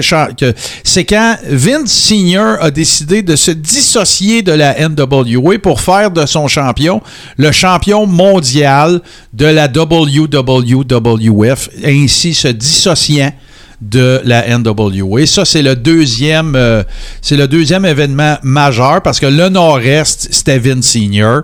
Fait que, sauf que il y avait tellement de respect, Vince Senior et tout ça, qu'il n'y a même pas eu de feud avec personne. Il n'y a pas de territoire avoisinant qui ont essayé d'aller empiéter. Ils ont, ils ont maintenu avec lui la relation qu'ils avaient au sein de la NWA, puis il n'y a pas eu de problème. Il y a eu un autre gars comme, euh, comme euh, tu sais, il y, a- a eu des, y a eu des promoteurs qui étaient quand même assez, comment dire, euh, cowboy, on va dire ça comme ça, dont entre autres cowboy Bill Watts. Euh, mais, euh, tu sais, Vince Senior puis euh, Jim Crockett Senior, le père de Jim Crockett Jr., David Crockett et tout ça, évidemment, qui est devenu la WCW. Ça a été les deux promoteurs probablement parmi les plus respectés, avec Eddie Graham aussi qui est en Floride. Puis là, ben, ça, peut, ça a un peu sonné le glas, justement, de la. De la ou en tout cas, ça, ça, ça a fait, euh, ça a fait vibrer, shaker les colonnes du temple de la NWA euh, à cette époque-là, parce que, n'ayons pas peur des mots, la NWA, quand ça s'est créé, ben, c'était ni plus ni moins que la création d'une mafia, d'une omerta, euh, que tout le monde se concertait, il faisait un meeting à tous les années à Vegas, puis, euh, Vegas en plus, puis euh, il faisait un meeting, puis là, il sélectionnait qui allait être le champion. Fait que là, c'est là que tu as eu euh, Lutez, Dory Funk Jr., Gerald, pas Gerald, Jerry Briscoe, tout ça. Et c'est là que c'était voté par. Puis là, ben, t'en avais qui avaient plus d'influence autres, évidemment. Fait que là, tu as eu des Sam Moshnick, puis des Bob Geigel, puis des Eddie Graham, puis des Bill Watts, puis des. Tu qui étaient beaucoup plus. qui étaient prédominants en influence au sein de la NWA. Et c'est ce qui a fait, dans plusieurs cas, que euh, on a eu, euh, les champions qu'on a eus il y, avait, un, trafic d'influence qui se faisait au sein de, la, NWA. Parce que, mettons là, que moi, là, euh, OK, toi, Steve, euh, OK, on va prendre un exemple. Toi, t'es Roy Shire dans l'Ouest, en Californie. Euh, euh, JC, c'est. ben, Vern Gagné s'est dissocié lui aussi de la NWA. Mais mettons, JC, c'est Bill Watts en Louisiane. Puis moi, je suis Eddie Graham en Floride. OK? On est tous des membres de la NWA. On s'en va à Vegas, faut voter, puis c'est qui le champion? Ben moi, je suis chum avec toi, Steve, je suis chum avec toi, JC. Puis si vous deux, vous voulez Ric Flair comme champion, ben je vais voter avec vous autres. Pourquoi? Parce que toi, t'as un autre gars qui me fait euh, remplir mes salles, puis Steve, lui ici, il m'envoie Pat Patterson 3-4 semaines par année. Tu comprends? Fait qu'il y avait un gros trafic d'influence et... L'autre affaire qui est arrivée, c'est que, euh, je conclue là-dessus, je veux pas jacket ta chronique, mais quand André a décidé de s'en aller exclusivement, quand son agent de booking est devenu Vince Senior, ben là, ce que ça a donné comme résultat, c'est que tout le monde devait appeler Vince Senior pour avoir André. Et même si Vince Senior n'était plus dans la NWA, il acceptait encore de faire des deals avec des territoires pour qu'ils aient André. Fait que c'est pour ça que tu as eu un Dusty Rhodes contre euh, Superstar Billy Graham au Madison Square Garden. C'est parce qu'en échange, il avait prêté André. Fait que là, ben, eux autres disaient, ah ouais, moi, André m'a t'envoyé Dusty Rhodes, puis tu runneras un programme avec Superstar, ça va être écœurant. Et effectivement, ça a été absolument débile. Puis c'est ce qui a permis à Dusty Rhodes. Fait que tu sais, quand on dit l'influence d'André, là, c'était- gigantesque. Voilà. C'est ça. Hey, euh, on s'en va-tu à mon. Un de. Ben, j'aime toutes les bouts du Coréron, mais celui-là, je l'aime euh, particulièrement. Il nous reste encore trois segments, mais là, là, on s'en va. On fait une petite pause, puis après ça, on s'en va aux trouvailles de JC.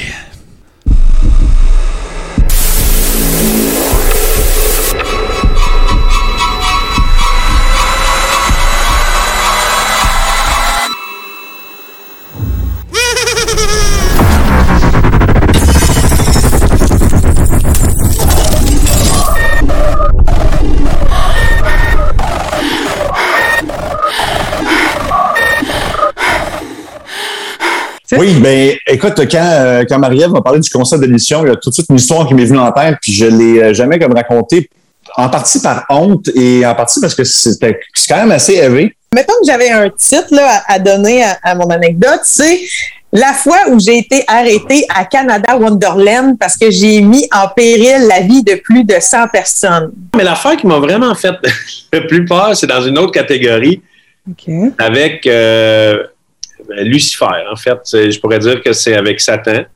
Euh, Ah, attends là.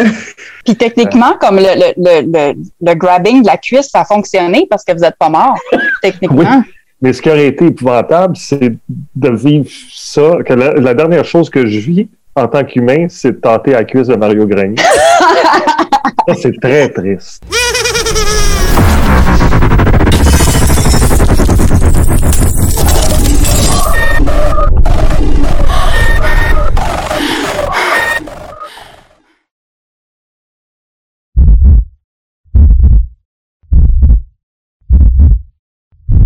Disponible en vidéo sur patreon.com barre oblique chienne de ma vie.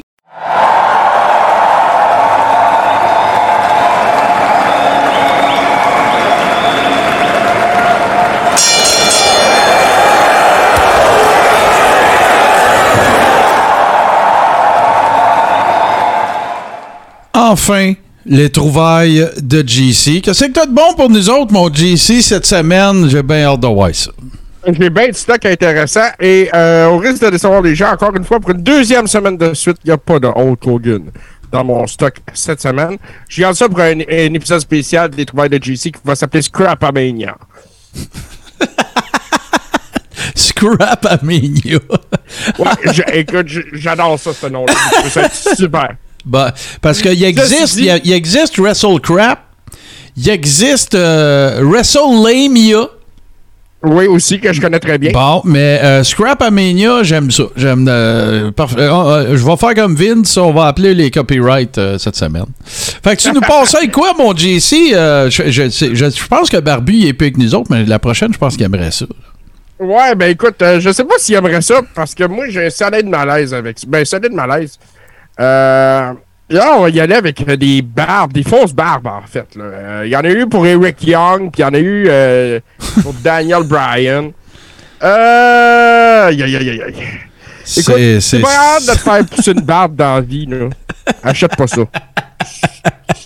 Non, mais sérieux, ça dans ta face. Puis celle d'Eric Young est en plastique. Ta est en plastique. Ben non, t'es pas sérieux. Ouais, c'est marqué Ben non, mais je- Plastic Beard. Je le vois bien. Hey, mais non, mais attendez un peu. Attends un peu, là, JC, là. Qu'est-ce que toi, en ta qualité de spécialiste en matière de, de, de trouvailles, qu'est-ce que ça te dit, toi, si tu peux te commander sur Internet une barbe. euh, Daniel Bryan, c'est WWE, là. Daniel Bryan Official Costume Beard. Et la, la, la barbe en plastique d'Eric d'Eric Young pour respectivement 8 pièces et 5 pièces. Ah, ça veut dire que c'est de la crap. C'est- c'est carrément ça. C'est un produit dérivé. Puis ils se sont dit, OK, on va en faire. Ça, va, ça coûtera pas cher. Puis si on les vend pas, bon, on, on les donnera. C'est, euh, c'est, j'ai envie de dire, euh, euh, c'est infect. Voilà, c'est, vraiment. Euh, ben, euh, euh, Oh, pour ouais. ceux qui portent la barbe, d'ailleurs, comme une barbu, euh, je trouve que ça, c'est un peu une insulte. Oui, absolument, absolument. Et écoute, euh, parlant, d'insultes, parlant d'insultes, ne soyez pas en reste, mesdames, parce qu'il vous est possible d'obtenir la tignasse de votre workers préféré. Où c'est que tu as trouvé ça? Écoute, j'ai mes sources que je préfère garder. Écoute, ça, là, c'est une casquette euh, de Nikki Bella avec une, euh, une couette en arrière. Là. On voit les- les- la face de Nikki Bella sur le devant, puis la couette qui part. Ben en oui, ben oui. Moi, j'ai deux, euh, j'ai deux opinions très différentes euh, vis-à-vis de ça. Ma première opinion, c'est que si t'es une adulte, tu portes ça, je vais te juger. Ma deuxième opinion, c'est que si t'es une petite fille qui a le cancer et qui a perdu tes cheveux, je vais t'en acheter une. Ben oui, ben oui, mais là, c'est sûr, c'est- on s'entend. Puis, tu sais, soyons honnêtes aussi, là, toute la, la gamique Fear- Stay Fearless, puis le- les deux, en Ben, fait, c'est ça. là, le Brie c'est Mode, très puis- inspirant pour ça, mais si t'es une adulte, je vais te juger. Non, non, c'est, c'est, c'est clair. Puis là, ben, tu vois, a- y a- on a une question dans le chat et je vais l'adresser, euh, si tu me permets, parce que notre chum Ghislain euh, mentionne euh, s'ils vendent des cheveux de. Attends un peu, comment qu'elle dit ça? Euh, parce que ça roule vite, là? Euh, S'ils vendent des Ils vendent des cheveux d'HBK, il est acheteur. Je suis partant. Ben écoute, je vais te raconter une petite anecdote. Je sais pas si vous vous rappelez de la fameuse euh, de la fameuse euh, bataille, parce que je veux pas utiliser le mot bataille parce que Brett a sacré une volée à Shawn Michaels, mais tu sais, la fameuse, la fameuse euh, échauffourée, tiens, on va appeler ça comme ça. La fameuse échauffourée au cours de laquelle euh, Shawn Michaels avait broyé que it, wa- it wasn't a safe working environment, là, quand il est rentré dans le bureau à Vince, puis tout, dans le temps qu'il avait eu Sunny Days, puis tout le kit. Bret Hart avait arraché une bonne poignée de cheveux à Shawn Michaels parce qu'il l'avait pogné par les cheveux. Savez-vous qui est maintenant, ah, ça c'est une question quiz traite, savez-vous qui, de, euh, de- d'autant que je le sache, savez-vous qui est en la possession de cette euh, motte de cheveux-là? Euh, moi, je dirais Sony. Non. Steve, droit de réplique? Vince. Non. C'est l'ex-femme de Jim Cornette, parce que le gars qui a ramassé les cheveux dans un Ziploc, c'est Jim Cornette. Et depuis, il, est, il est plus avec la. c'est son ex-épouse maintenant. Et euh, il- il- de son propre aveu, il sait pas si elle les a encore, mais ils les avaient conservés, puis euh, puis ça, c'est pré-eBay, là. Fait que ça vous donne une idée un petit peu du niveau de collectionnariat euh, de Jim Cornette. Il a même eu la présence d'esprit de dire c'est des cheveux de Shawn Michaels, ça, je vais ramasser ça. Mais euh, c'est ça. Sauf que là, Ghislain dit malheureusement, toutefois, il n'y en aurait pas assez pour lui couvrir le crâne. Alors, on te souhaite euh, bonne chance avec ça. Et là, on continue. Et ça, ben, je suis obligé de te le dire, euh, JC, ça arrive. Des fois, tu m'envoies des images, la résolution, parce que l'image est petite, puis c'est pas de ta faute. Euh, et- et fait que là, celle-là va vraiment falloir que tu. J'ai une petite idée de ce que c'est, mais il va falloir que tu me l'expliques, celle-là. là. Ça sera pas bien. bien. On est dans du gros Stone Cold euh, Juicy, là. Ah, eh, écoute, écoute. Euh, Ça, euh, bon, ben, la WWE et WWF à l'époque du Attitude Era, en fait, la, la promotion du safe sex, c'est le condom Stone Cold Steve Austin. Euh, Ah non, je savais que ça existait, puis c'est ça que je pensais que c'était, parce qu'à un moment il n'y en a plus en circulation, semblerait-il. Ah ouais, hein? Celui-là, cette image-là précise, euh, c'est celui de Bruce Pritchard. Ah ouais, hein? Bon. Lui, il a trouvé ça dans ses cossins. Il l'avait diffusé, je pense, sur Twitter. Ouais. Euh, mais c'est ça. C'est les. les- Ça a l'air qu'après le coït, ça dit that's the bottom line. Ah, c'est Ouais, ça. c'est ça. Ça a l'air que, justement, côté stock, euh, ils sont short. Ah, ouais, ouais, ouais. And that's all I gotta say about that. Ouais, c'est ça. Et là, ben écoute, on continue notre périple dans Scrap Mania. Et là, ben écoute, celle-là. euh, Celle-là, je- écoute, je- ben, je vais te laisser la commenter. Regarde, la voici, là. Évidemment, ça concerne euh, l'ancienne gamique de, Becky Lynch. Mais euh, je, vais te, je vais te laisser en parler avant de dire mon opinion. Écoute, euh, moi, les Garbage Pail Kids, c'est une franchise euh, qui, est connue depuis des années. J'ai pas de problème avec ça. Puis c'est pas la première fois qu'ils font des produits associés avec la WWE. Puis là, ben, je suis tombé là-dessus. puis Écoute, moi, j'ai un gros, gros problème avec ce qui est supposé ressembler à Becky Lynch là-dedans. Là. ça, c'est la première affaire. Puis euh, c'est la première affaire que j'ai. Puis la deuxième affaire, j'aurais des. Moi, j'achèterais des bas comme ça. Ben, je descendrais mes pantalons, puis on le verrait pas. Non, non, c'est sûr que euh, je pense pas que l'idée soit euh, le fashion statement de porter ces bas-là. Il faut que tu sois fan parce que faut que tu remontes ton pantalon pour que le monde sache que tu les portes. Là. C'est ça. c'est ça. Mais, Mais, mais, euh, ceci dit, c'est ça. Puis je sais pas ce qu'elle a dans la face, c'est de la confiture ou. C'est un peu, euh, c'est un peu weird. Moi, personnellement, j- l'image de Becky Lynch, on dirait qu'elle a été imprimée d'un jeu vidéo, pixelisé puis mise sur le bas. On dirait qu'elle a une barbe de Daniel Bryan. Ah, peut-être? C'est peut-être ça. Ah, c'est possible. Mais moi, moi, tu vois, comme j'apprécie. Pour ce qui est du, du volet collectionneur de ça, ça, j'apprécie ça. Je suis capable de respecter ça. Les gens qui veulent avoir de la merch à l'effigie de leur vedette préférée, aucun problème avec ça. Mais ceux qui achètent ça puis qui les portent, là, à quel point ton niveau de fandom est fucked up pour porter des bas de. Tu sais, écoute, là. Ils sont pas beaux, c'est pas des couleurs attrayantes, c'est une catin de la jam d'en face. Anyway, c'est c'est dans Scrapamania. Écoute, c'est pas pour rien. Mais, mais, mais Martin, en même temps, tu sais, c'est ça, c'est du marketing, c'est de vendre ça. Puis tu te demandes c'est quoi ton niveau de fandom, ben c'est quand tu passes de fan à groupie. Ah, il y a quelqu'un qui vient de faire un excellent call. Est-ce que c'est pour rappeler quand elle s'est fait péter à la face par Nia Jax? C'est bien possible. Mais ça veut dire pas vu de même, mais c'est encore plus fucking cringe. ouais, c'est plus cringe, ça ferait plus de sens. Oui, ça ferait plus de sens. Mais parlant de, de sens, la prochaine n'en fait absolument pas. Et est-ce que j'ai raison, JC, si je te dis que j'ai l'impression que ce worker-là est en train de devenir, euh, à part Hulk Hogan, un des gars qui a les, les- les- la merch la plus weird de tous les temps? Écoute, dans les années 90, euh, ce gars-là a eu deux styles. son style précédent a eu de la merch particulière aussi. On, on y reviendra dans d'autres chroniques. Mais ça, What the Euh, ça, fuck? premièrement, ça, messieurs, c'est un casque. ça, c'est un casque. OK, de Sting pour se mettre sur la tête. Euh, Dans moi, le je- but de... Je, je- je sais pas. Je sais pas. J'en avais jamais vu euh, avant. Je sais pas où ils ont fait la promotion de ça. Euh, cependant, c'était un produit officiel de la WCW. Moi, parce qu'il y a des enfants qui nous écoutent, je te dirais pas à quoi que je trouve que ça ressemble. Bon, ben, dis-le pas. Je me dis juste pas. Euh, mais c'est ça. On dirait que Sting est accroché après une espèce de missile ou une foreuse, peut-être. Euh, Puis il a pas l'air, il a pas l'air convaincu là, le personnage sur le. sur- Ouais, hein? euh, il doit se dire, asti, je suis mal pris là. Il a pas l'air. euh, puis est-ce qu'il y aurait une compagnie de merch éventuellement? Qui pourrait ne pas nous donner l'impression que toute la merch de Sting, c'est Gene Simmons? Hey, ça c'est compliqué, hein? Hein? Ça, c'est compliqué. Et puis, euh, bon, au niveau des nouvelles figurines, les figurines d'aujourd'hui sont très ressemblantes, ça. Mais les marchandises dérivées comme ça, euh, quand on parle des, euh, des, des bouteilles gourdes là, avec une paille dans la tête ou des choses comme ça, là, écoutez, du stock, j'en ai à finir pour Scrapamania, là. Mais, euh, non, c'est ça, là. Euh, puis encore là, on n'a pas vu le pire de Sting. Ouais, ben écoute, en tout cas, à date, j'ai rien vu de cool. J'imagine qu'à un moment donné, tu vas nous montrer de la merch cool, là, mais.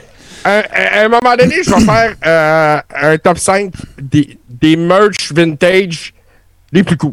Bon, parfait, parfait. Hey, encore une fois, euh, c'est pas pour rien que je tripe bien raide sur ce segment-là parce que c'est vraiment cool. Puis là, bon, on a encore le top 5. Puis j'ai un petit quiz pour vous autres. J'ai bien hâte de vous présenter ça tout de suite après ceci. And what you gonna do when Hulkamania run wild on you? Donc, messieurs, euh, comme vous le savez, hein, puis on en a parlé dans les dernières semaines, le Royal Rumble est définitivement euh, l'événement qui se prête le mieux à des données statistiques, euh, des, quick facts, des, des tidbits et peu importe. J'en ai inventorié quelques-uns que je vais vous présenter sous forme de quiz. J'invite évidemment les gens qui sont avec nous sur Twitch à participer. Et bien sûr, pour ceux qui nous écoutent en audio, ben, je vous le rappelle, hein, si vous voulez vivre le, le Carréron Verse dans toute sa pleine capacité, joignez-vous à nous sur twitch.tv oblique podcast P-O-D-C-A-S-S-E euh, ou rendez-vous sur la page Facebook Le Carréron pour toutes les informations. Donc, euh, on vous attend. OK, la première question. Quel membre, tiens, je vais y aller comme ça. Quel membre de. Bon, puis on s'entend, il y en a eu 75. Quel membre de la NWO n'a jamais fait partie du Royal Rumble? Scott Norton. Il faut, faut, faut qu'il aille déjà travailler à E. Steve. C'est pas mal minimum, ah ouais. là. On s'entend dessus. Je pensais pas que j'aurais besoin de spécifier ça. Scott Hall. Exactement. Scott Hall, Razor Ramon n'a jamais été dans un Rumble. Capoté, hein? Puis même à l'époque des Golden Years, oh non, Steve, il se creuse la tête, vas-y, charge, tu le Non, trouveras pas. Non, c'est ça, j'ai. Non. Il, est- il est arrivé en 92 ou 93, il était dans le main event contre Bret Hart. En 94, défendait son titre intercontinental contre Jeff Jarrett. Euh, Il est pas là. c'est- Steve, il nous Non. croit pas, mais on a fait nos recherches. Puis euh, il est pas là. Il est pas là. Ok, je Euh, croise parole. Bon, C'est béton, ça. Parfait. Il y, a, il y a plusieurs personnes qui ont déjà gagné le Rumble deux fois. Il y en a même qui l'ont gagné trois fois. Dans ceux qui ont gagné deux fois, il y a Shawn Michaels, euh, Stone Cold, John Cena, Hogan, Triple H, Randy Orton. Euh, qui sont, ça, c'est tous les gars que je viens de vous nommer. Euh, ben, en fait, il en manque un, c'est Batista. Euh, ils ont gagné deux Rumble ou plus? Parce qu'il y en a qui en ont, euh, qui en ont gagné trois. Euh, Batista, lui, a gagné euh, la même. Il a, il a- il a gagné en 2005, puis il a gagné en 2014. Mais c'est le seul qui a gagné plus que deux fois, qui a eu le même numéro d'entrant dans le Royal Rumble. C'est quoi? Comment? Le 30? Non. Non, c'était pas deux? Non. Ben là, faites pas 1, 2, 3, 4, 5, 7, 8. Non, je pense que c'est le 27. 28. Ah! Euh, la- la- vous vous souvenez euh, évidemment que euh, ben, on se souvient tous de- du Rumble 95 parce que Shawn Michaels l'avait gagné euh, en entrant numéro 1. Ce qu'on a tendance à moins se rappeler, je dis pas qu'ici euh, il y aura pas de gens qui ne seront pas au courant de, euh, cet événement-là, mais euh, le Royal Rumble de 95 est le seul Royal Rumble dans lequel les participants numéro 1, 2 et 3 sont les trois derniers. C'est jamais arrivé depuis. Puis ça a fini avec le numéro 1 et le numéro 2, c'était Sean puis euh, Davy Boy. OK? C'est quoi qui a, quelle a été la différence majeure de ce Rumble-là par rapport aux autres? Celui-là, il était pas aux deux minutes, me semble. Euh, non, aux minutes et demie. Non. Il était aux minutes et la raison, c'était parce qu'ils avaient des craintes que Davy Boy et Sean puissent pas se rendre au bout. Non, non, mais ils se gardaient une porte ouverte. Oh oui. Tu comprends? Fait qu'ils ont dit on va essayer de, de- de- de tout mettre de leur bord pour que pour qu'ils soient capables. Euh, à ce jour, c'est jamais réarrivé, 60 secondes. Puis là, on s'entend, 60 secondes, c'est pas timé à l'horloge. là. C'est déjà arrivé quand c'est 2 minutes ou 90, que ce soit un peu plus vite, un peu plus long. Là. C'est des- ils attendent qu'un spot en spé- Parce que, tu sais, vous savez comment. J'ai déjà, dans une short interview, j'ai déjà vu l'explication de comment ça marche. Quand ils donnent les spots dans un Rumble, évidemment, à part, euh, à part le finish, euh, tout ce que tu sais, c'est t'élimines qui, puis qui t'élimine. Oui. C'est tout. Il n'y a pas d'affaire, tu vas le pogner, tu vas. Non, non, non. Ils, ils- ils se décident entre eux autres. À part les high spots, ça peut arriver qu'il y en a. Puis à part le, le- le finish. Euh, écoutez bien, celle-là, je la trouve pas mal intéressante. Euh, Il y a un. ouais, tiens, ça- il va y avoir deux questions dans celle-là. Euh, Il y a un seul worker qui a été dans un Royal, Rumble dans les années 80, 90, 2000 et 2010. C'est qui? 80, 90, 2000, 2010. Donc, quand je dis 2010, c'est passé 2010. Là. 80, 89, 90, 99, 2000, 2009, puis 2010 à 2019. Ah, puis 80, 89, c'est 88, 89, là, parce qu'il n'y en a pas eu avant. Euh, Dans les années 80, 90, 2000 et 2010. Écoute, j'ai le goût d'essayer avec ça Jim Duggan. C'est lui. Puis c'est qui? Beware. Non, c'est avec ça. Puis c'est qui le seul qui a réussi le même accomplissement mais dans les années 90, 2000, 2010, 2020? Kane? Non.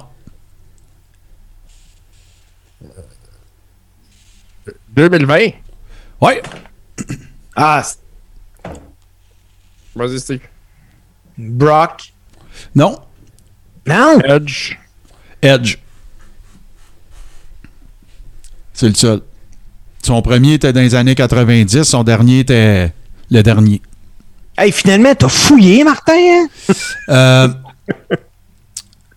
t'as un peu, celui-là m'intéresse pas. Ouais, c'est, euh, ouais celui-là est un peu farfetch là. Euh, le Great Cali, il y a un record dans les Royal Rumble. C'est quoi? Et ce n'est pas, c'est pas une affaire de, il dure pas longtemps. Non, d'après moi, c'est le temps que ça y prend pour arriver au ring. Non plus. ça pourrait être ça, mais c'est pas ça. Moi, je pense que c'est le gars qui s'est pris le plus de gars en même temps pour l'éliminer. Oh, c'est un astifi de bonne réponse, mais c'est pas ça.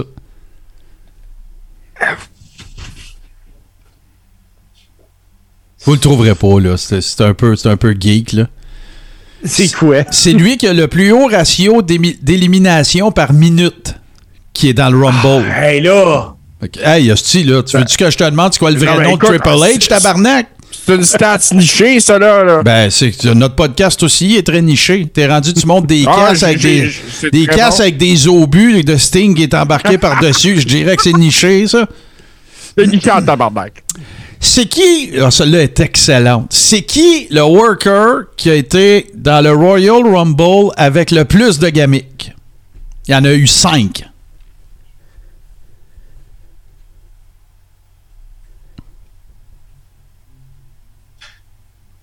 Hey, là, là. Écoute. Hey! Avec Mick Foley, j'arrive à 4. Moi, j'arrivais à, à 3 avec Steve Lombardi, mais je voyais, je voyais là Kane. Non. On a d'autres réponses aussi. On a Barry Darso, c'est c'est un excellent choix, mais c'est pas lui. Euh, Il y a Taker, non, c'est pas lui. Puis euh, Oli a dit, comme JC a dit Mick Foley, c'est son nom de worker, son nom de son vrai nom, son shoot name, comme on dit, c'est Charles Wright. Et c'est Ah, ben oui. Papa Ah, Shango, Kama de Supreme Fighting Machine, Kama Mustafa de Nation of Domination, The Godfather et The Good Father. The Good Father à l'époque où il était avec. Avec, euh, euh, Right to Censor. et voilà, c'est lui qui a le J'aurais record. jamais trouvé. Euh, Celle-là est pas pire. Euh, c'est qui les deux workers qui ont le meilleur ratio participation au Rumble victoire?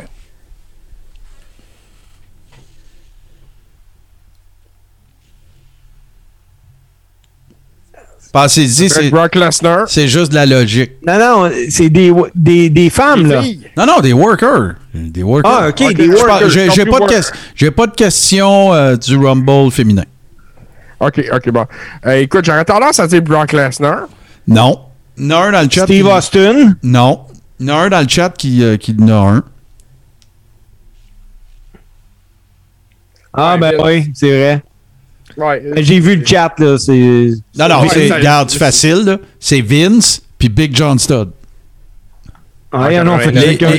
Les deux ont gagné le seul dans lequel ils ont participé. Euh, la- ben ça, ça, vous le savez parce qu'on en a parlé, mais je, je trouve ça quand même, euh, je trouve ça quand même intéressant. Euh, parce que ben, le plus, la plus, tiens, je vais le poser en question. C'est qui qui a le plus long euh, temps de durée dans un dans, dans, dans des Royal Rumble? Jericho. Bon, c'est Jericho. Il a fait pas loin de 5 heures. 4 heures 59 minutes 30 secondes. Mais c'est qui, qui c'est qui le seul worker actif qui a une chance de le rattraper?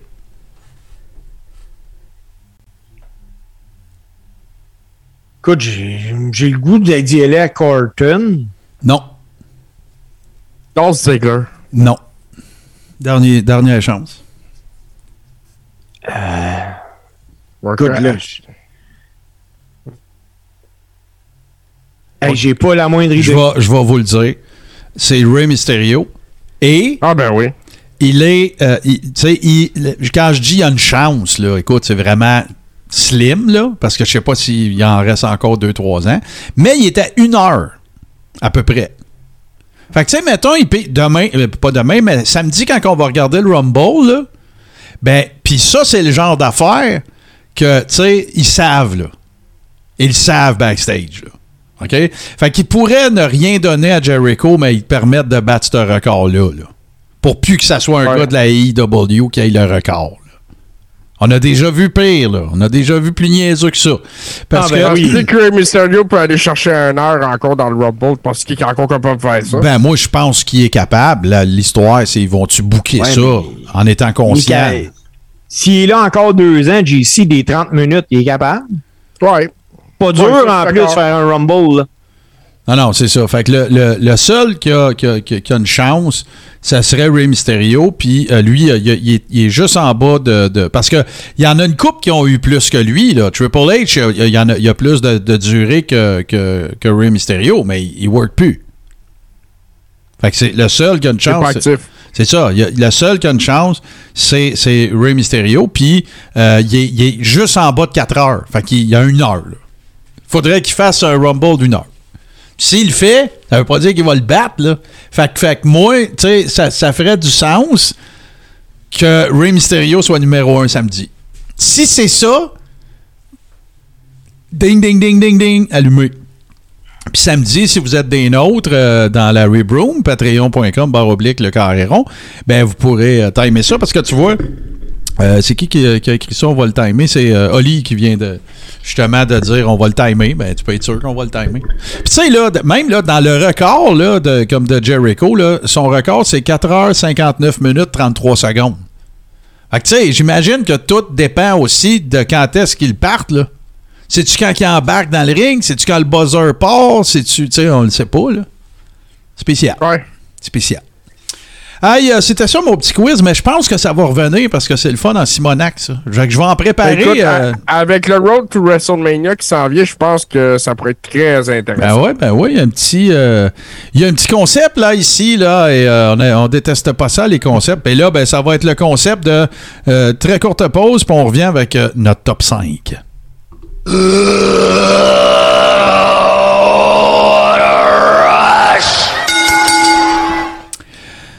Donc, euh, on en a parlé d'ailleurs samedi soir dans la Rib Room avec euh, les gens qui se sont joués à nous pour euh, le Watch Along de la, Jim- la Crockett Cup 2019. On va essayer de, faire ça relativement rapidement, les boys, parce que je regarde l'heure avancée, on a encore les deux tonnes. Mais, donc ici, l'idée, c'est le top 5 des arrivées au ring, les ring entrance, hors Mania. Fait qu'il n'y a pas d'histoire de Tank, puis il n'y a pas d'histoire de Triple H en Terminator, puis il n'y a pas d'affaire de même, OK?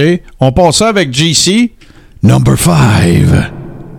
Au numéro 5, moi, je vais avec euh, le Masterpiece Chris Masters, qui avait une entrée quand même assez spectaculaire. Euh, euh, on avait les pyros, la musique, les poses plastiques. Écoute, moi, j'aurais vu un Paul Ondorf faire pareil ou quelque chose comme ça. Ça aurait été Ah, sensationnel. ouais. ça, fait, ça fait un peu penser aussi au narcissiste euh, Lex Luger, je sais pas si tu te souviens. Ouais, ouais, ouais, Euh, avec ses miroirs puis les Ouais. poses plastiques. Ben, il y avait eu ça à Mania 9, mais je pense qu'il le faisait aussi des fois dans des. dans, hors Mania, là, on s'entend, c'est pay-per-view majeur quand même, là. Tu ne commenceras pas à dire, oh, m'emmener à Saturday Night's Main Event. Mais oui, ça faisait, euh, ça faisait un petit peu euh, penser à ça. Euh, excellent choix. Ça va être à mon tour maintenant avec mon number 5. Moi, je trouve ça tough. Je trouve ça, évidemment, on va avoir une mention honorable chaque, là. On n'aura pas 25, on va en avoir une. Mais moi, en numéro 5, je vais mettre Doink. J'adorais ses arrivées au ring dans Raw, les niaiseries qu'il faisait, la petite fleur, le, le, le, le- le seau d'eau, y a-tu de l'eau, y a-tu des confettis? Euh, je trouvais ça sympathique, même quand il est devenu dark. Puis en plus, ça se gamique bien. Tu sais, tu pourrais. Tu- ce que je veux dire quand je dis ça se gamique bien, tu peux partir un angle avec à peu près toutes ces niaiseries, puis c'est arrivé, là. C'est arrivé avec Razor, c'est arrivé avec un paquet de monde. Fait que moi, c'est mon numéro 5, euh, c'est Dunk. Mais là, il y a quelqu'un qui voulait ajouter quelque chose, là? Ah, ben, moi, je savoir si c'était le Dunk Hill, là, mais tu viens de spécifier. Ben, ouais, ouais, un ou l'autre, parce que je trouvais que les- deux se prêtaient bien à. euh, justement, à partir des angles. Puis, tu sais, c'est pas déjà arrivé aussi là, qu'il fasse une joke plate au fils ou au neveu d'un worker ou tu sais, des affaires de avec sa fleur qui Oh, tirait de ouais. l'eau. C'est ça. Fait que c'est mon numéro 5. Steve, number 5. Moi, les boys, ma cinquième position, elle provient de Lindy. Le gars, il est vraiment pas gênant à mettre une carte. Il a un talent correct, mais c'est son entrée qui est juste incroyable. Euh, puis on parlait d'entrée aujourd'hui, fait que je parle de Grado. Ah, moi, ma- Si vous connaissez pas le gars, il arrive sur une toune de Madonna. C'est débile. Partout ce qui va, ce gars-là. Hey, ça Je me dit invite- quelque chose, ça me dit quelque chose. Mais est-ce qu'il n'y avait pas une gamique efféminée, lui, ou quelque chose de même? C'est-tu ça? Ben, un peu, il, il danse, puis écoute, Ah ouais. il- lui, euh, il avait même été jusqu'à faire Grado Bird à un moment donné pour, euh, il faisait, il imitait Goldberg, mais c'est, je vous le dis, allez voir son entrée. Il y a des tonnes de vidéos de son entrée euh, sur euh, YouTube. C'est mongol, ce gars-là. Ah, ben, intéressant, intéressant. On continue ça, les amis, et on s'en va du côté de GC, number 4. Au numéro 4, moi, j'ai choisi Stone Cold Steve Austin. L'impact de la musique, euh, la, la vitre qui casse, puis tu sais, l'espèce de de regard, qui, qui, euh, ses convictions dans le regard, puis se dirige dans le ring, qu'il n'y a pas de niaisage avec lui. Euh, tu veux pas être dans le ring pendant que le Rattlesnake s'en vient. Bon choix, bon choix. Moi, moi ce que j'ai à dire là-dessus, c'est que a tellement marché qu'à un moment donné, moi, je me suis écœuré. Parce qu'à toutes les fois qu'il se passait quelque chose dans le ring, puis que Stone Cold arrivait, t'entendais la vite péter, puis c'était comme, bon. Moi, je- moi je dis pas que c'était pas correct. Moi, ça m'a emmené là. C'était comme, tu sais, là, je comprends, là, ça fonctionnait. Mais moi, m'emmener, c'était comme trop, c'est comme, euh, c'était comme pas assez. Mais écoute, là, à toutes les fois que t'entendais la vite péter, là, je parle de moi comme, euh, comme euh, aficionado de la lutte, là, je trouvais que c'était overkill à un moment donné, sauf que, tu sais, il y avait un gros pop pareil à chaque fois, fait que je comprends très bien ton, je comprends très bien ton pic, et là, on passe à Steve, number four. Euh, ben, euh, tu y vas pas avant moi, Martin, là, tu changes là. Ah oui, c'est vrai. ça. Bon, ben moi, mon number... Oui, t'as raison. Mon number 4, moi, euh, au numéro 4, super facile, c'est euh, The Brood. Pour la toune, pour le, le- le rond en feu. euh, euh, tu sais, Gangrel, ça n'a pas donné grand-chose, mais ça a été le, ça a été le, le, le, le- le- le tremplin de, de Edge and Christian. Euh, tu sais, vraiment, je tripais. Je trouve encore la toune écœurante, euh, tu sais, puis tout. Fait que, puis tu sais, je me rappelle, j'ai popé en salle quand Edge, il est revenu à sa gamique du temps de Brood, puis qui est arrivé avec la toune. J'ai vraiment fucking popé comme un vrai Mark, là. Fait que, The Brood, j'a- j'a- j'adore cette, j'adore cette entrance-là. Number 4 pour Steve. Euh, moi, les boys, quand j'entendais cette tune là, je la hissais déjà. Puis moi, je me souviens, quand on est jeune, là, moi, j'écoute la lutte en famille. Ma tante est là. Puis quand ma tante, elle attendait sa tune, elle disait tout le temps que lui, elle, laissait, elle laisserait mettre ses souliers en dessous de son lit. Je parle du Nature Boy Ric Flair. Ben là, c'est bien. C'est sûr, c'est clair. On s'entend que personne va te contredire. Ben ouais, c'est ça. Personne va te, personne va te contredire là-dessus. On revient à notre cher JC. Number 3. Bon, numéro 3, je pense que c'est le gars le plus intimidant de l'histoire de la lutte. Euh, une entrée, euh, même un temps, c'était sans musique, là. Andre the Giant. Tu trouvais. OK, mais là, attends. là. Quand, quand Andre the Giant se dirige vers le ring, c'est intimidant, Ok. impressionnant. Il n'y a pas eu d'entrée spectaculaire comme ça se fait aujourd'hui parce que l'époque télévisuelle ne nous permettait pas ça. Mais je pense qu'Andre the Giant aujourd'hui aurait une entrée grandiose. Ouais, c'est sûr qu'il a vécu une époque où est-ce que. Tu sais, la musique faisait, était Parce pas qu'on autant. parlait d'entrée impressionnante. Ouais, ouais, Ça, ouais, ouais, ouais, Ça peut inclure le worker. Ben oui, ça peut inclure le worker. On est, on est 100%, 100% d'accord là-dessus. Euh, ça va être à mon tour, number 3, mais là, vous me faites penser à des affaires. Il va peut-être falloir que je magane un peu mon truc puis qu'on ait deux mentions honorables. On va, on va en avoir deux. Non, non, non, j'ai- comme, euh, j'ai comme pas le choix. Euh, Taboire que vous me mélangez mes affaires, là. OK, ben je vais mettre numéro 3. Euh, écoute, parce que à, à cause de la valeur historique de la chose, certains ont dit que ça a été les premiers. C'est discutable parce qu'il y a déjà eu d'autres mondes avant eux autres qui avaient utilisé de la musique puis tout, mais moi, c'est les Freebirds. Euh, Bad Street USA, euh, la, la flamboyance, euh, le pageantry, c'était des freaks, ces gars-là, c'était des machines à faire de la lutte, puis à avoir du heat, puis à, faire crier le monde, puis tout le kit, puis ça a été une des premières occurrences, disons, de, de, de flamboyance en utilisant la musique de la lutte moderne, on va appeler ça comme ça, bien- que c'était dans l'old school. Fait que mon numéro 3, ça va être les Freebirds. Euh, c'est à ton tour, mon cher Steve, number 3. Euh, mon numéro 3, je me rappelle le petit gars de 7-8 ans que j'étais. J'étais à l'aréna de Valleyfield. Puis euh, Tonga puis Bravo sont dans le ring. Puis ils présentent les adversaires. C'est Hawk et Animal. Les Road Warriors avec Iron Man. Pas Legion of Doom. Ben non, Road ben non, Warrior ben non. avec Iron Man. Puis il n'y avait pas, le, y avait pas le, le- le même physique non plus dans ce temps-là. Il faisait bien plus peur Star. Ben, c'est que les autres étaient pas aussi gros. C'est ça. Ouais, mais tu sais, les trappes pis tout, ça avait pas de sens, là. Les, les trapèzes de. Hawk, là, c'était, ça avait leur propre code postal, là. Ça, c'était complètement ridicule, là, tu sais. Fait que, euh, excellent choix. Et là, on s'en vient dans, on s'approche des bombes. Alors, euh, ça va être à notre cher GC, number two. Euh, tu parlais de bombe, Martin, le prochain, ça va être explosif parce que moi, euh, je, je vais parler de Kane. On n'a pas le choix d'en parler dans ce Ah, débat-là. bon choix. Parce que euh, quand il fait fret, ben lui, il te réchauffait à la place quand il arrivait.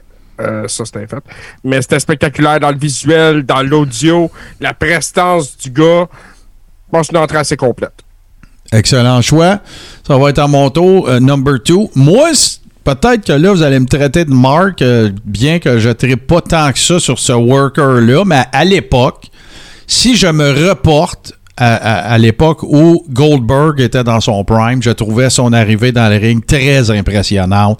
La pof de, de feu de Bengale, puis les gardes de sécurité, la toune, euh, tu sais, c'était vraiment, le, le- le hype était vraiment bien, euh, bien construit. Et, Très euh, complet. Ouais, c'est ça. Son entrée, si j'avais un défaut à donner, des fois c'était un peu long, là, tu sais, si son locker était loin, là, que de passer Gorilla puis de se rendre au ring, là. Mais c'était définitivement euh, une entrée euh, très impressionnante. Alors, c'est mon euh, number two. Steve, number two.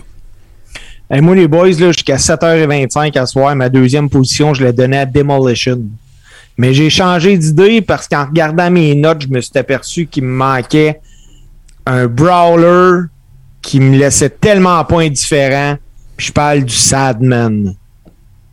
C'est sûr que. Sais, une, une des affaires que Paul Heyman a très bien compris, c'était que euh, le, le ring entrance était très important dans la psychologie du ring, dans la psychologie d'un combat.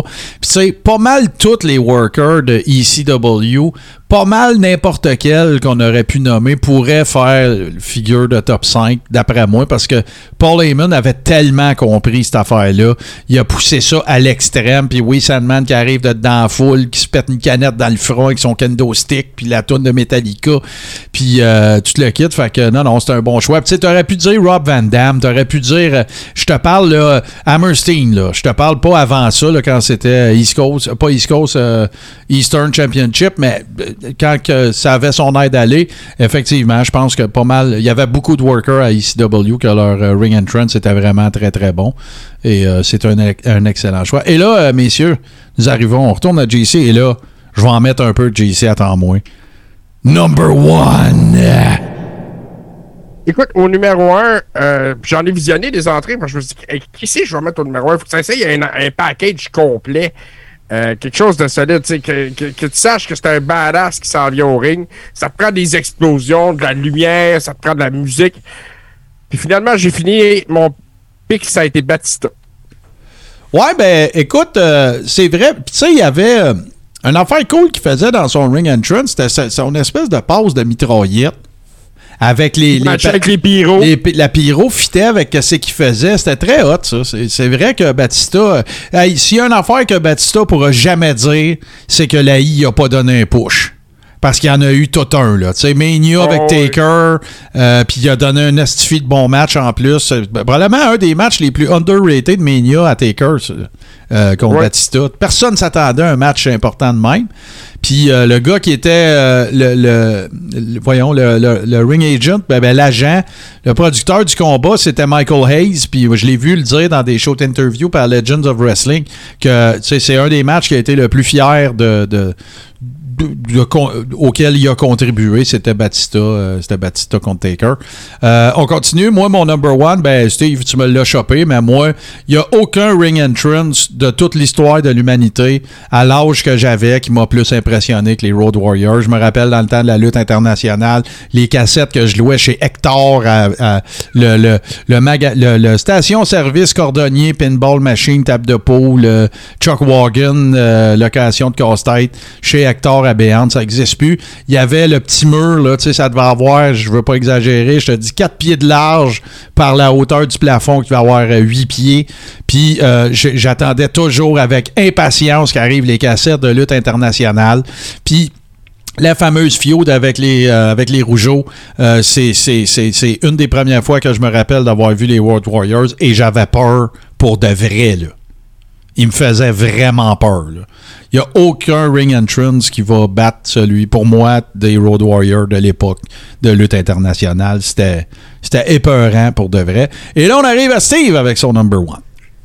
Euh, moi, mon entrée favorite, les gars, là, il fait, la personne faisait juste marcher vers le ring, là, puis les toughs de l'aréna, là, ils se poussaient.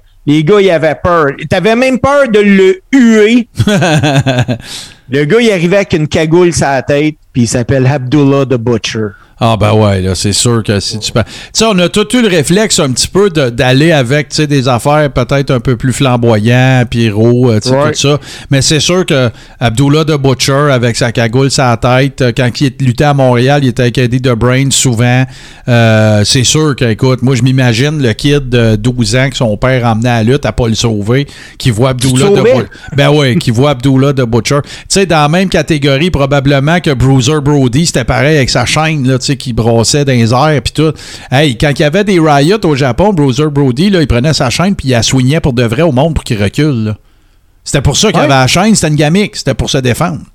Fait que, tu sais, on est, on, euh, on est définitivement... Abdullah, je me rappelle, là, écoute, je suis jeune, on va, euh, je pense que au centre Paul Sauvé. Hey, il est, il est rentré, puis je me suis sauvé. Ah non, il faisait, il fait. Mais le, le pire, c'est que quand il n'a pas ses dentiers, il fait encore peur. Tu sais, quand il Hey, euh, OK, les boys, deux secondes. Honorable mentions. Fait que JC, t'en as deux, puis t'es dit les deux. Puis Ben, si- écoute, si t'en as euh, pas, t'en as pas, c'est pas grave. Honorable Mention, je n'avais préparé une, fait que je vais juste en rester à une. Puis euh, moi, je vais y aller avec la Wyatt Family. Ah, c'était un estifi de bon choix, ça. La toune, l'éclairage, Les la Fireflies. démarche des gars, le masque de mouton, toute la patente, là. C'était freak out. Ah, c'était vraiment. Je regrette. Je regrette un peu de ne pas y avoir pensé. Parce que c'est vrai, euh, je trouvais vraiment ça cool. Puis toute la gamique de la Wyatt Family, c'est tellement plate que ça allait chier puis qu'il ait décidé de scraper ça. Vraiment, parce que ça, ça été le genre de. Tu sais, imagine, toi, le mettons Rowan ou euh, peu importe Harper ou. Tu sais, n'importe quel de ces gars-là, euh, quand que Braun Strowman est arrivé, mettons qu'il y en a un qui s'en va, t'en mets un autre. Puis tu sais, tu laisses vivre ça. Tu sais, je veux dire, les Four Horsemen, je les compare pas.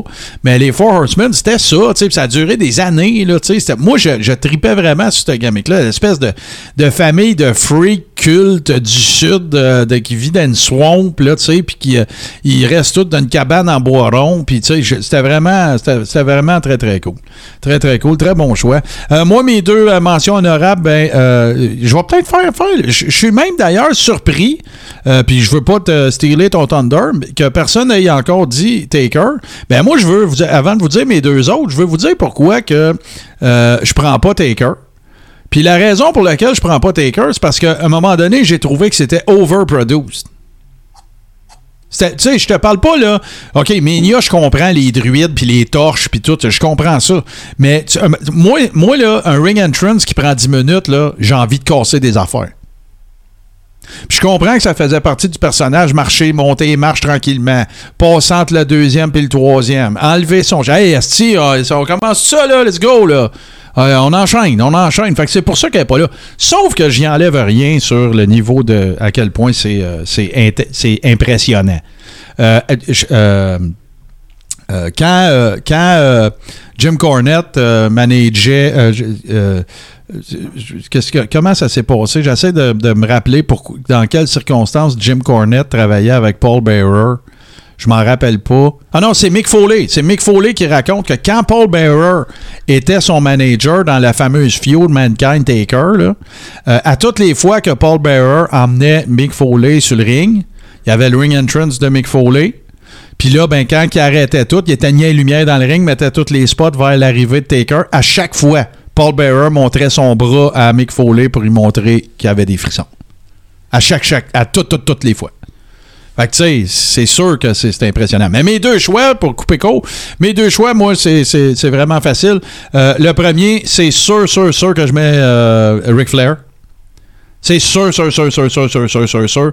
Et euh, je, calcule pas Mania, mais juste la, prestance, euh, l'élégance, le, le, le, le- le ring entrance le plus champion du monde que j'ai jamais vu.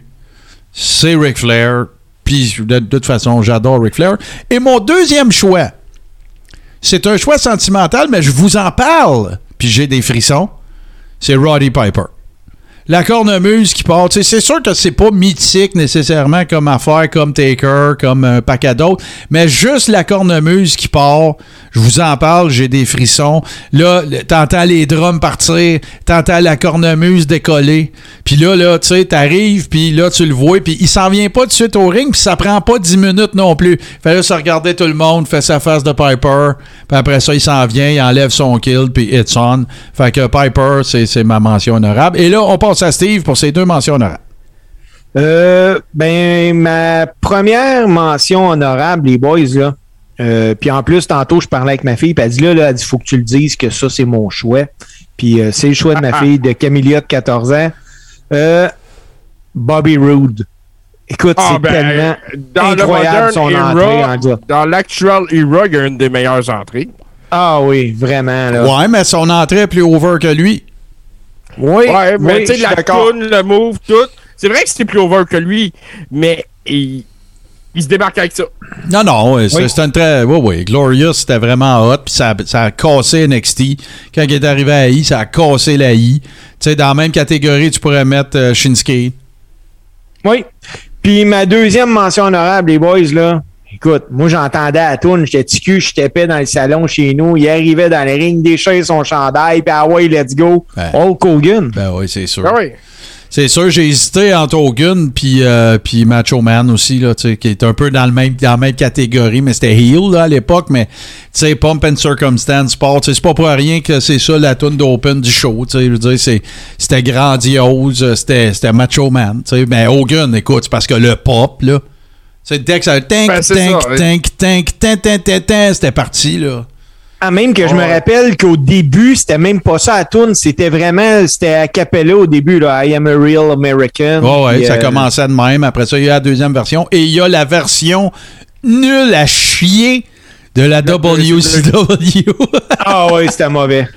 C'est Je vraiment me trompe mauvais. pas, Martin, ça avait été la première fois que tu as fait les deux tonnes que tu as mis ces deux-là. Je me trompe pas. Ça se peut, mais je, je l'ai mis plus qu'une fois, honnêtement. Là, la- la- je l'ai mis plus souvent qu'une fois. Puis là, ben, ça tombe bien qu'on parle de tunes, les boys, parce qu'on va passer au segment Les deux tunes, justement. Encore une fois, ce sont des choix euh, de notre ami euh, GC. Et ce sont d'excellents choix. Ils sont très d'actualité. Ça arrive presque tout le temps qu'ils finissent par s'auto-plugger, les tunes, sans qu'on en parle, parce que la première, c'est Unscripted Violence.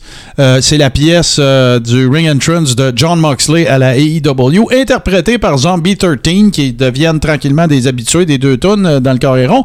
Et la seconde, et c'est un excellent choix parce que, en plus, euh, Steve en a parlé ce soir, c'est un cover de Retro Shred.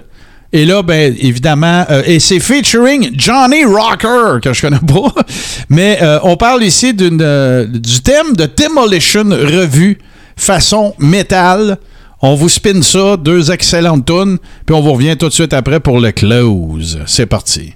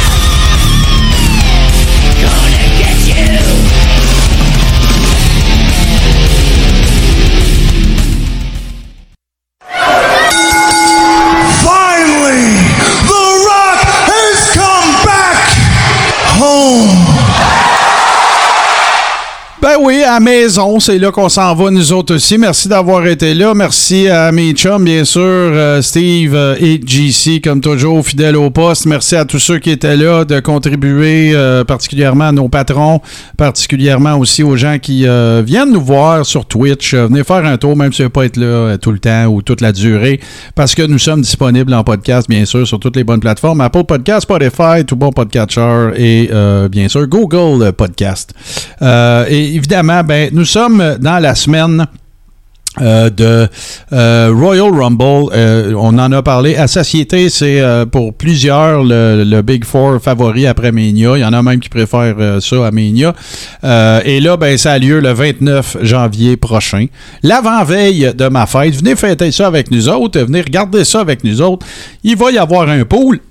On rappelle, le pool, c'était qu'on avait dit gagnant, euh, le plus grand nombre d'éliminations et euh, le, le plus longtemps. Le plus longtemps. Voilà, ça va être les trois catégories. La seule raison pour laquelle on n'a pas encore bâti euh, le- le- le- le- le- le- l'essence de, de- de- pas l'essence, mais la structure du pool, c'est que on ne sait pas encore euh, qui seront tous les participants. Et évidemment, ben là, écoute, il n'y a, pas de point boni, là. Mettons, moi, je dis que Jericho gagne le Rumble, ben c'est pas huit fois ta mise, là. Puis que ça arrive. Euh, mais t'imagines-tu, tu sais, tu calls Chris Jericho dans toutes les... Mettons, tu prends ce gageur-là à Vegas parce que les preneurs au livre prennent des paris sur ça.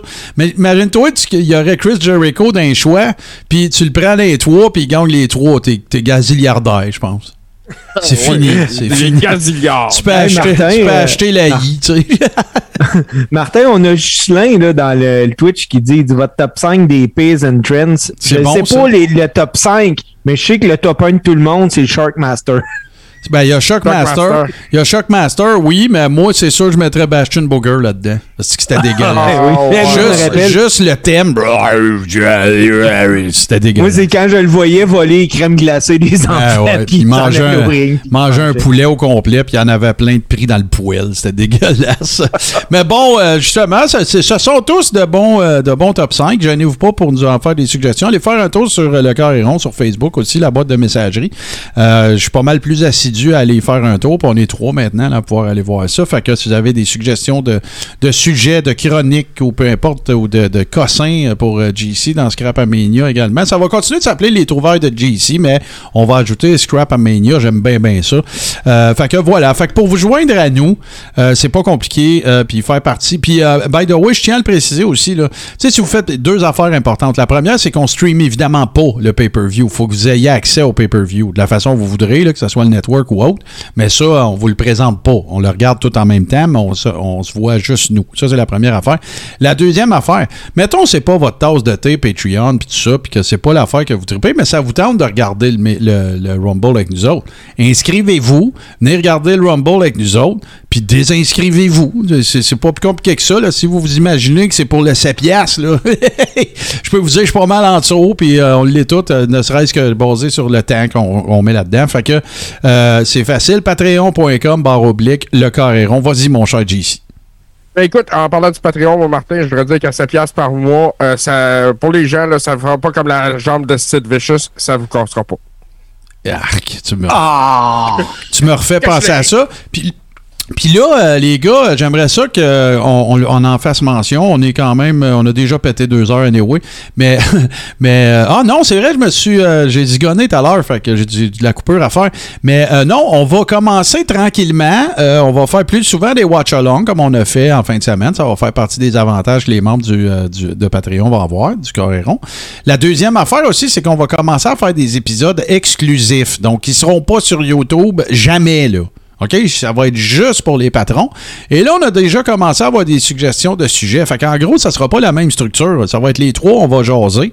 Euh, Il y a- il y a probable, probablement également, pas proba- probablement, mais j'aimerais ça aussi qu'on on puisse diffuser ça dans la Rib Room, euh, dans la, la- la- la- le groupe privé euh, des membres Patreon du Carréron. Comme ça, ben, on peut avoir de l'interaction. Ça sera pas sur Twitch, ça sera pas public. Puis notre gang est avec nous autres quand même. Puis vu qu'on fait pas jouer de tourne, on n'aura pas de problème avec Facebook. Donc, euh, ça va être bien intéressant. Oui, Steve? Puis écoute, pour euh, nos patrons, là, je je sais pas si présentement ils sont sur Patreon, mais je sais que j'ai fait deux entrevues là, euh, récemment qui éventuellement. Ouais, ouais, ouais, ben ouais. Faudra que tu me, faudra que tu me, me- me- en fait, que tu me retournes ça. J'espère que tu les as toujours. Mais, euh, ouais, ben en tout cas, on en parlera offline. Mais euh, c'est sûr que, Steve, avec ses contacts, des fois aussi, puis c'est une question, il y a une notion aussi de disponibilité là, des gens. Ils sont peut-être pas toujours disponibles pour être là le, lundi à 20h, mettons. On essaye beaucoup, mais en tout cas, on a plein de bonnes idées, plein d'affaires. JC, il est full créatif de ce temps-là, c'est de, de son propre aveu. Alors, euh, plein d'affaires qui s'en viennent pour le Carréron dans la prochaine année. Puis, écoute, oui, il y a le Rumble, mais il y a Mania qui s'en vient tranquillement, là. Fait que euh, voilà, fait que le, premier, on peut déjà le dire, ça me dérange pas d'en parler.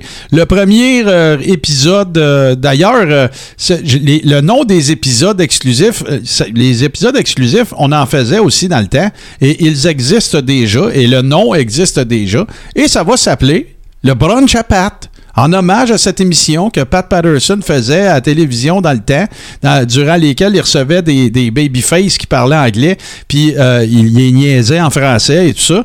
Fait que, euh, voilà. Fait que, on nous a déjà lancé le défi de faire le premier épisode sur nos 10 matchs préférés. On a déjà fait des top 5 de matchs et tout ça, mais là, 10, ça va être le fun. On va pouvoir, euh, euh, comment dire, approfondir et discuter de tout ça. Fait que ça durera le temps que ça durera, mais ça, ça va être vraiment exclusif à nos membres. Fait sur ça, mes chers amis, euh, Steve, GC, euh, merci. Euh, merci à nos patrons, merci à ceux qui étaient là ce soir et merci à ceux qui nous écouteront en rediffusion.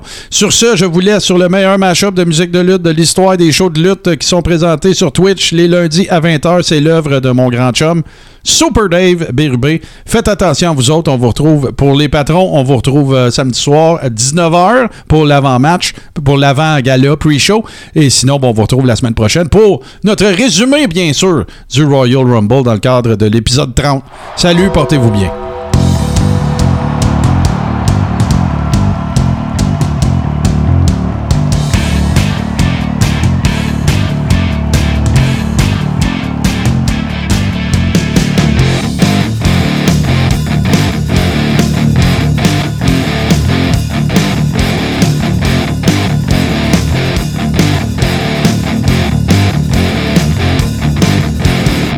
La famille H2O Web Media.